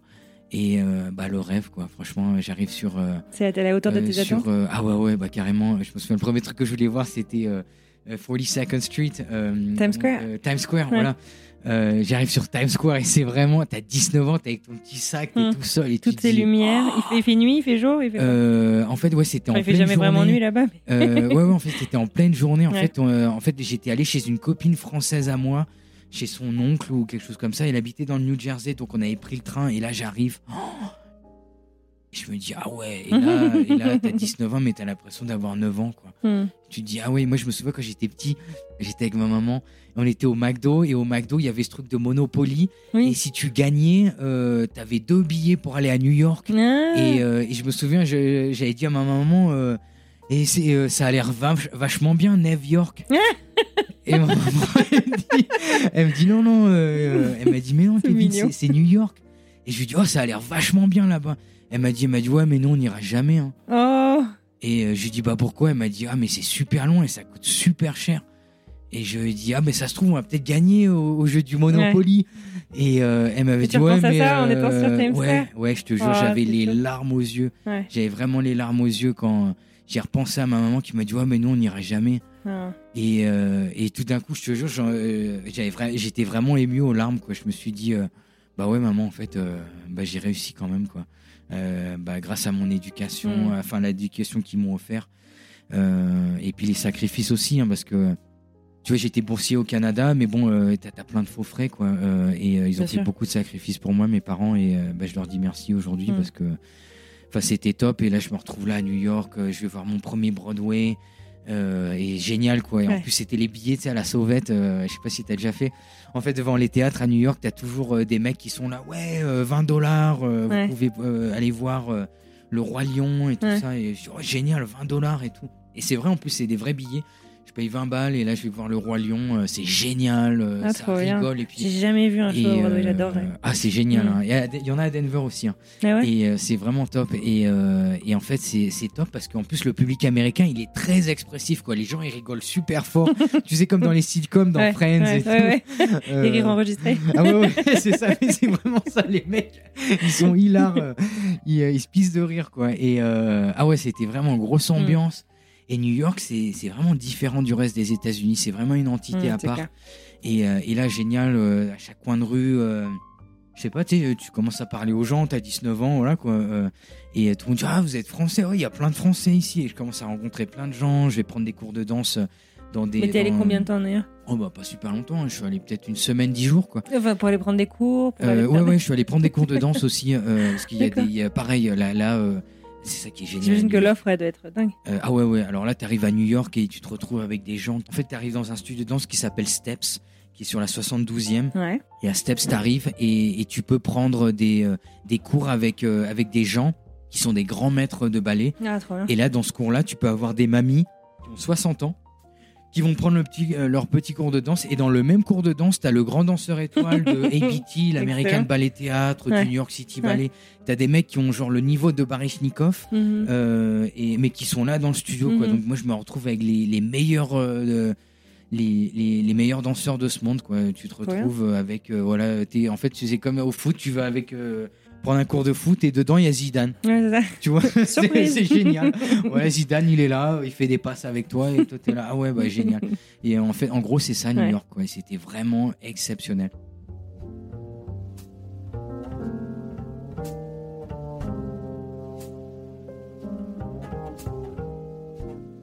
je reviens à Denver super Mhm. motivé Mhm. et après, j'ai plusieurs promotions. Donc, euh, au début, tu es dans le corps de ballet. Après, tu passes, euh, tu commences à avoir des, des, des rôles, euh, des rôles plus importants. Et là, euh, une, une belle opportunité s'offre à moi. Je suis sélectionné pour aller euh, pour faire les Jeux Olympiques de la danse. qui se, ça se passe tous les quatre ans aussi. Et, euh, et c'est à Jackson, dans le Mississippi. Euh, mais c'est Mhm. un, un gros, gros concours. Et là, pareil, que des pointures et Mhm. tout. C'est génial. Et là, je représente la France. euh, et là, je porte le drapeau. Euh, à la Wow. cérémonie d'ouverture. Et mon pote cubain, lui, euh, il est sélectionné aussi. C'est long, vous faites ça ensemble, vous vous retrouvez Ouais, ouais, ouais, il porte le drapeau de Cuba et là, il y avait même la flamme, comme aux Jeux Olympiques, quoi. Et là, Ouais. t'es vachement ému et Ouais. tout. euh, et ils annoncent son nom, Kevin Thomas, France. T'es là, ah ouais, exceptionnel. Enfin, t'es vraiment ému Ouais. aussi. euh. Et euh, grosse, grosse expérience. euh, Et là, et là, un niveau euh, pareil, vraiment. euh, Mm. Là, là t'as vraiment les meilleurs du monde. Ils ont ton âge. Et là, le pire, c'est que euh, moi, j'arrive là-bas, j'ai 22 ans. Et là, t'as des mecs qui ont 16 ans, ils sont déjà deux fois meilleurs que toi. et ces Il mecs-là. y aura toujours quelqu'un. Euh, ah, c'est sûr, mais ça fait bizarre quand même. Ouais. Tu dis, ouais, euh, tu dis, bon, ça va, je suis pas trop mal et tout, je me débrouille.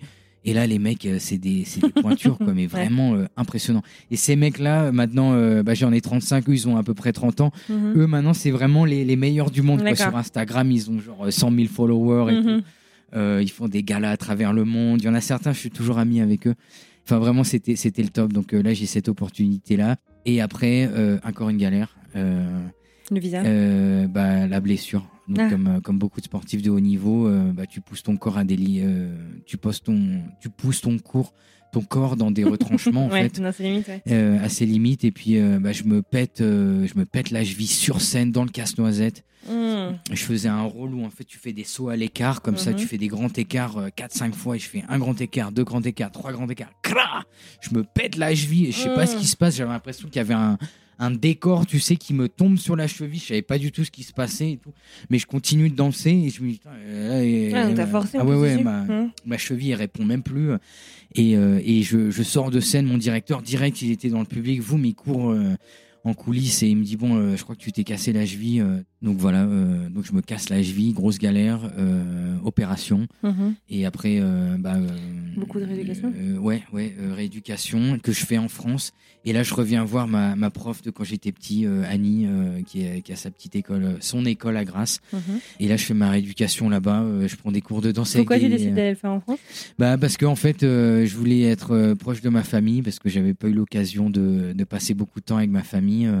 Et là, je passe trois mois là-bas et c'est super. euh, et, euh, et pendant ces trois mois, bah euh, là, je je refais des les, les métiers dans l'industrie du service. Donc là, je deviens serveur sur la plage du Carlton. D'accord. Comme je parlais anglais et tout ça, donc euh, donc là, je sers le champagne euh, à beaucoup de clients américains sur la plage du Carlton euh, pendant Mhm. le festival du film. Super d'ailleurs, j'ai servi des des mecs comme euh, Jamie Foxx, Mhm. euh, DiCaprio, euh, Kanye West, il avait fait un concert privé aussi au festival de Cannes euh, 2011 Mhm. et c'était génial quoi. Franchement, c'était une belle expérience. Donc pendant que je faisais ma rééducation, euh, bah, il fallait que que je gagne ma vie aussi quoi. Donc euh, donc voilà, je suis euh, je suis revenu dans l'industrie du service donc. bah voilà, bah, beaucoup de force à tous ces gens-là aussi qui travaillent dans les restaurants parce que c'est super dur. hein. Oh la danse c'est dur, mais euh, la restauration, il faut s'accrocher aussi. Donc, euh, donc voilà quoi, euh, je fais ça pendant trois mois. Et, euh, et ensuite, euh, je reviens aux États-Unis et 11 mois après ma, mon opération, j'ai mon premier euh, rôle de danseur étoile et, euh, Waouh. et je danse le rôle de Peter Pan. Ah, génial. Et, euh, et ça se passe super bien parce que, en fait, c'est un rôle qui est, qui est super dur parce que euh, d'habitude, tous les rôles de danse que tu fais, tu es sur le sol.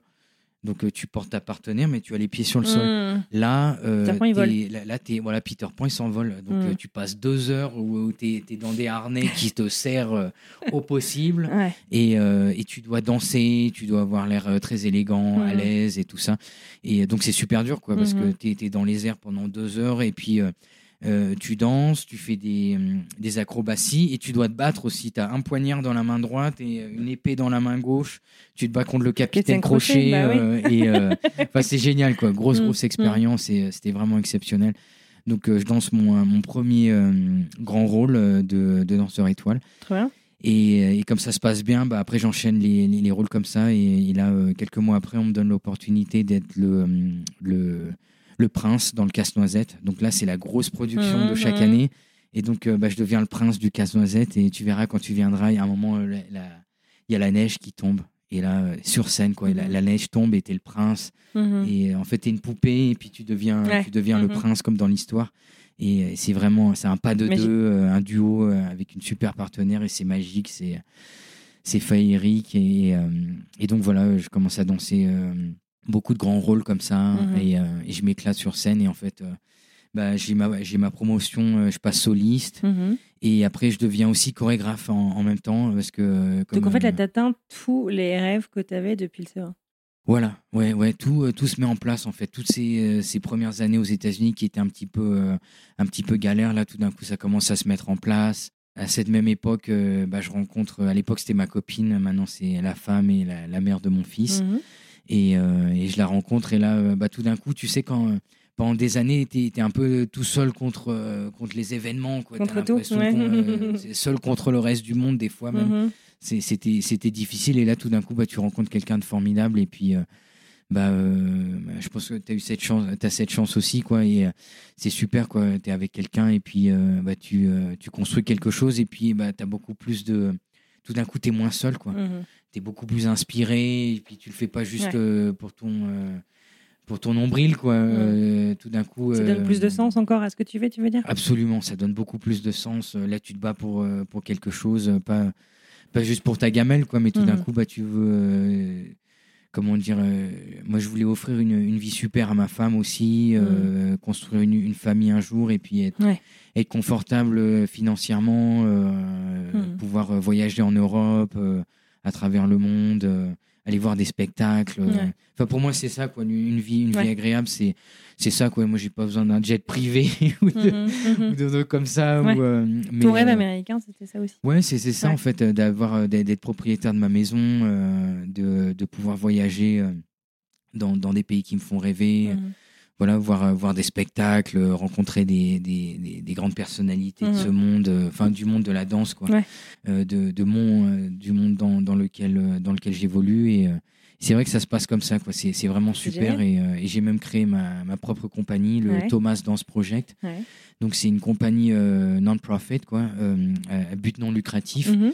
Et on va dans plein de festivals chaque été, en fait, où, où je crée mes propres, euh, Chorégraphie. mes, mes propres chorégraphies, en fait. Et la première fois que je l'ai fait, c'était c'était à la suite des événements. Donc, comme je t'ai dit, j'ai grandi à, à Cannes, sur la côte d'Azur, et moi, mon frère, il vit toujours à Nice.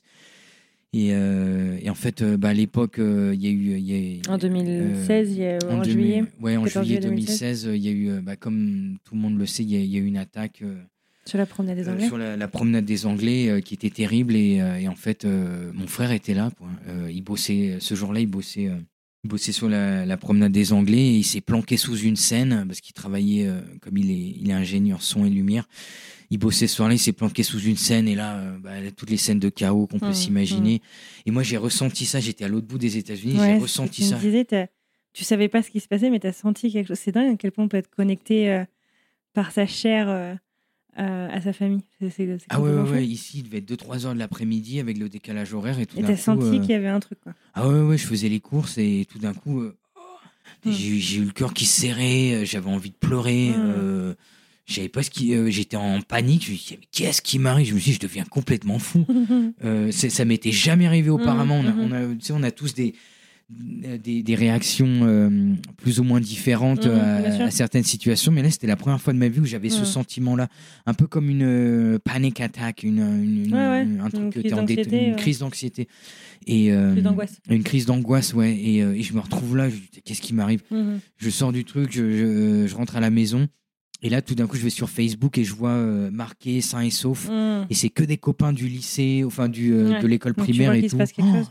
je vois ce qui, euh, qu'il se passe quelque chose et donc bah, je mets les infos et euh, sur internet infos, euh, et tout ça et puis là certes, tout c'est des infos, coup, mais c'est euh, aussi très anxiogène euh, oh, quand tu es au cœur de la, enfin, en plein dans la crise, quoi. ah ouais ouais là euh, ah ouais là terrible quoi là j'essaie d'appeler mon frère il est sur répondeur et tout je dis oh là là qu'est-ce qui se passe et tout et, euh, et là euh, bah, euh, heureusement mon frère ça va il était sain et sauf et tout Mhm, mais bon un mhm. traumatisme hein, Bah, euh, pour beaucoup de gens hein. et euh, donc euh, bah, je me suis dit qu'est-ce que je peux faire moi à l'autre bout du monde moi je suis un, je suis artiste. Mhm. qu'est-ce que je peux faire en tant qu'artiste? Et je me suis dit bah, je vais monter un ballet. Donc euh, j'ai euh, dans, euh, dans les mois qui ont suivi j'ai monté un ballet et avec euh, les bénéfices du ballet bah, j'ai envoyé ça à la Fondation de France en fait qui aide les victimes qui voilà qui ont survécu ce traumatisme en fait et, euh, et en fait je me suis dit euh, j'ai envie de, de créer des ballets euh, avec euh, un, un cri du cœur un, un Mhm. cri social quoi Il y a, on, a, on a tous des, des, des choses qu'on voit à la télé où euh, il y, a un- il y a un fil conducteur où on se dit tiens il faut que je fasse quelque chose je peux C'est pas vrai. juste m'asseoir dans mon canapé et, Mhm. et me dire oh, je suis désolé pour ces pauvres gens je me suis dit qu'est-ce que je peux faire Donc voilà quoi, il y a, il y a des politiciens qui font leur travail, il y a des, il y a des journalistes ou, euh, qui, qui font leur travail euh, euh, très bien, euh, des, des gens qui sont dans les médias aussi, Mhm. qui, qui relatent tout ça. Et je me suis dit en tant que en tant qu'artiste, euh, moi je peux faire quelque chose aussi. Donc voilà, j'ai créé ça. Et l'année d'après, j'ai pareil, je me retrouve en France et, je vais, je suis en Italie et je reviens, je passe la frontière en voiture avec mes parents et, et là en, en, en, en passant la frontière, en fait, je croise, euh, il y a des, il y a des gens qui sont avec leur sac à dos en fait Hmm. et qui traversent la frontière et je me suis dit, euh, ça, ça devait être en 2017, quelque chose comme ça. Et ça m'a, pareil, ça, j'ai eu le cœur qui s'est serré. Je me suis dit, euh, oh Ah, j'ai eu de la chance d'être né dans un, Mm. dans une partie du monde où, euh, Où ton passeport te donne droit d'aller un peu voilà, partout. voilà, de, de Mm. partir, euh, d'a- d'aller partout. J'ai eu la chance d'avoir une super éducation parce que je suis né en France. On, a, on a un super système d'éducation euh, euh, au Canada et aux États-Unis, euh, pareil. Quoi. Et je Mhm. me suis dit, bah, j'ai cette chance-là, une chance que n'a pas eu ma maman. Moi, ma maman, elle a grandi dans un pays où il y avait la guerre. Donc, et je me suis dit, pareil, il faut que je fasse quelque chose. Donc, j'ai monté un ballet aussi qui s'appelait Beyond Borders, au-delà des frontières. J'ai parlé voilà, de l'histoire de, de gens qui, qui traversaient les frontières, en fait. Et euh, parce que ça m'a parlé, parce que moi Mhm. aussi, euh, bah, quoi, aussi on a traversé des frontières, mais avec un, un- un autre but et avec des circonstances qui étaient beaucoup plus euh, faciles. Euh, bien sûr, je parlais de mes galères à moi, mais qui sont rien comparées à, à beaucoup de gens qui, qui partent vraiment à sac à dos, Mhm. qui, qui traversent la mer et tout ça. Euh. À l'époque du Vietnam, les gens, les, les boat people, on les appelait, ils partaient en bateau. Comme Bien, bien ça, sûr. euh, Ouais, non, mais c'est clair. ça, ça mettait trois semaines, un Mm. mois. Enfin, c'était euh, Mm. tout ça. Donc voilà, euh, en tant qu'artiste et en tant que chorégraphe, j'aime bien, euh, j'aime bien essayer de. Ouais, c'est génial d'avoir un impact, euh, contribuer à ton échelle à des causes qui te, qui te tiennent à cœur et qui te qui t'interpellent. Oui, absolument. Et je pense que c'est important en tant qu'artiste de pas juste euh, le faire le casse-noisette et raconter des histoires de, de rêves et tout ça euh, qui Mm. sont très belles, bien sûr, et qui ont, qui ont leur but. Euh, c'est important de vendre du rêve, mais c'est aussi important d'a- d'avoir, euh, d'être impliqué dans, dans certaines causes sans être forcément politique. Euh, Mm. moi, je, moi, je suis apolitique. Je, forcément, je suis la politique comme tout le monde, mais, mais c'est plus avoir un, combat social sans forcément avoir un statut, Mm. euh, quoi qu'il peut, quoi qu'il Ouais, je puisse en être, euh, mais juste euh, se dire que voilà, on a, on, on regarde tous les infos et à un moment, c'est- bien de s'engager en à notre niveau à nous en fait. Euh, moi, j'essaie pas de trop en faire, mais juste d'en faire à mon niveau à moi. Mhm. Il y a toujours cette petite histoire euh, que j'aime bien, euh, c'est l'histoire des, des, des petits oiseaux en fait qui qui vont au ruisseau. Euh, et, euh, et en fait, ils vont récupérer euh, des, des petites gouttes d'eau comme ça parce qu'il y a le feu dans la forêt. Mhm. Il y a le feu dans la forêt, il y a les, il y a les lions et les, éléphants qui, euh, qui, crient, qui crient partout et qui sont en détresse. Et à un moment, le lion va voir les, deux, petits, les, deux, les, les deux petits oiseaux et, et il leur dit mais, mais ça sert à rien ce que vous faites, à prendre des, des gouttes d'eau pour les, jeter sur le feu. Vous n'allez pas éteindre le feu comme ça. Et les deux petits oiseaux, ils regardent le lion et l'éléphant, ils lui disent euh, Ouais, mais nous, on fait notre travail. Et moi, j'ai l'impression que bah, j'aime bien ce petit oiseau. Bah, c'est joli comme analogie.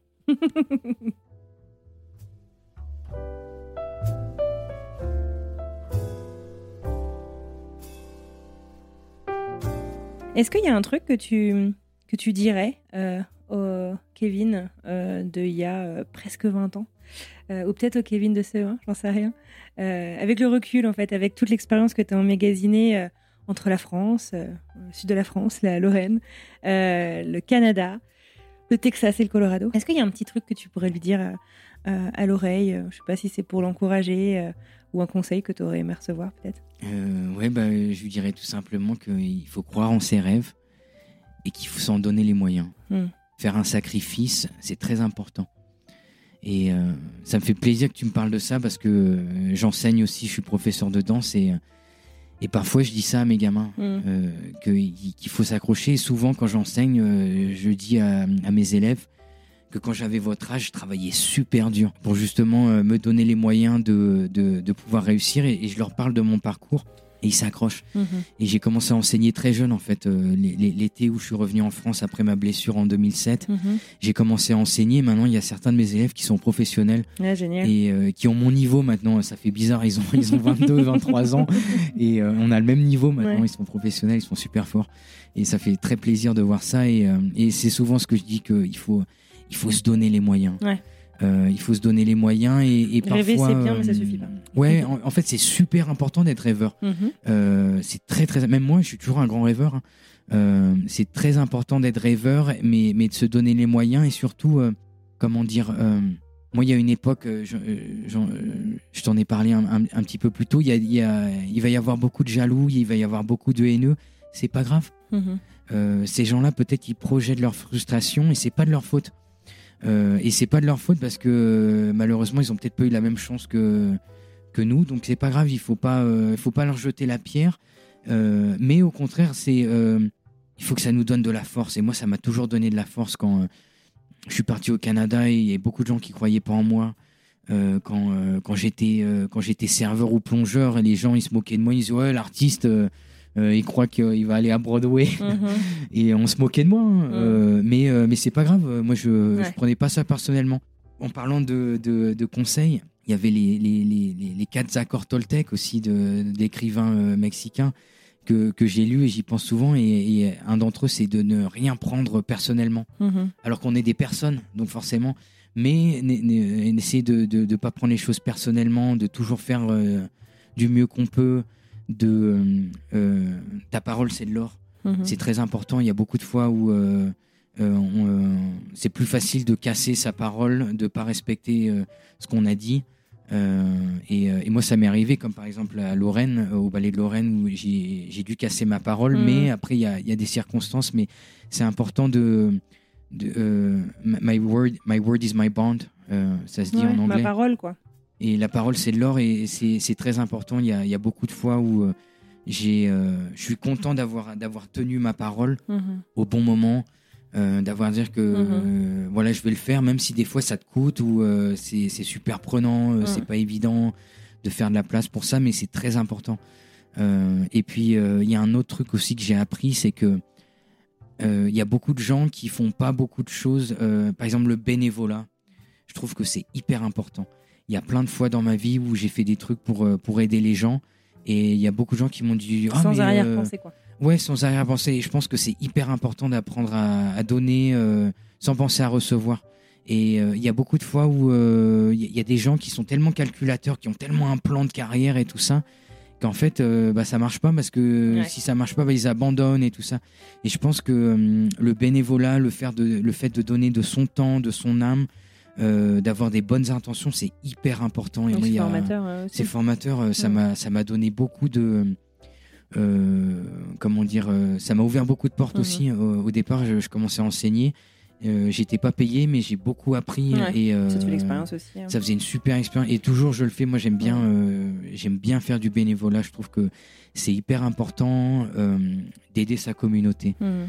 Donc je dirais ça au, au, au petit, au Kevin, Kevin. qui arrive dans le studio de danse, qui est un peu paumé ou qui tremble comme une feuille morte parce que c'est le premier concours et son collant il est trop serré, les lumières elles sont, elles sont trop brillantes et, euh, Mm. et ça sent la laque. euh, et euh, et, et c'est ce que je dirais à ce petit Kevin quoi qu'il faut. Il faut vraiment croire en ses rêves, se donner les moyens et de jamais rien lâcher.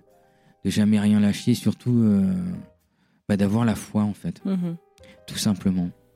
Ouais, tout simplement, mais c'est pas donné à tout le monde. Écoute, je te dis un grand bravo pour ton parcours.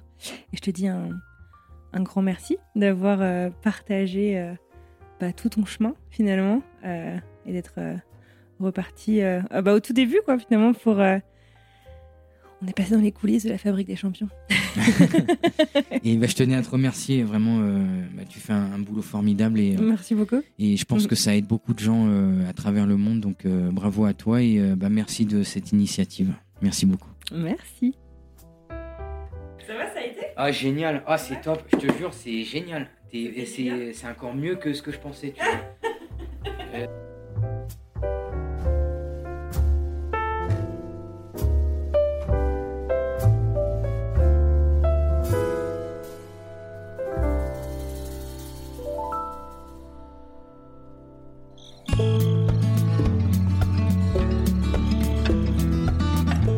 Et voilà, c'est terminé pour aujourd'hui. J'adresse un immense merci à Kevin d'être venu à moi, de m'avoir proposé de partager son histoire et surtout, surtout pour la générosité de son partage. J'espère que cet épisode vous aura plu autant qu'à moi.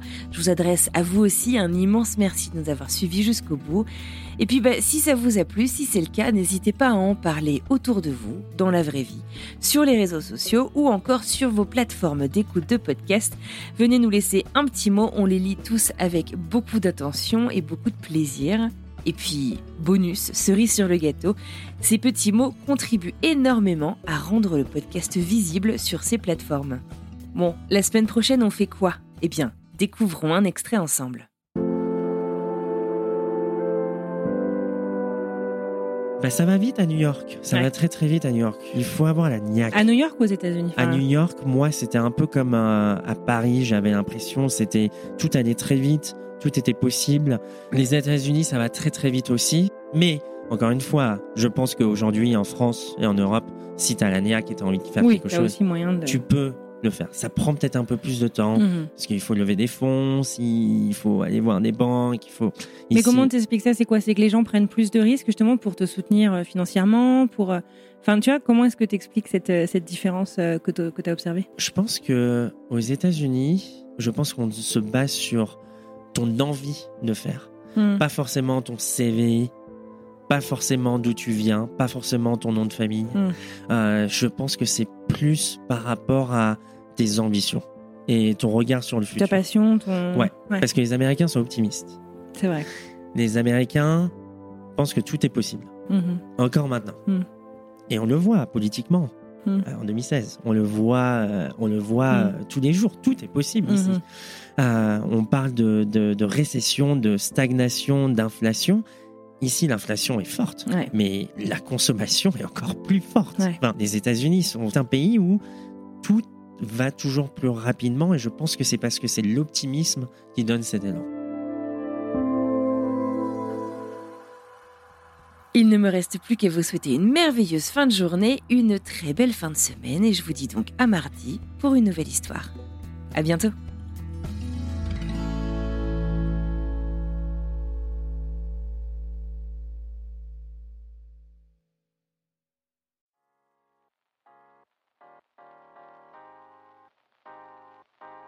Vous venez d'écouter un podcast réalisé par moi-même, Anne-Fleur Andrely, mixé et habillé par Alice Krief et produit par French Morning. French Expat n'est pas le seul podcast de French Morning. Pour retrouver tous les podcasts du groupe, rendez-vous sur frenchmorning.com slash podcast. À bientôt!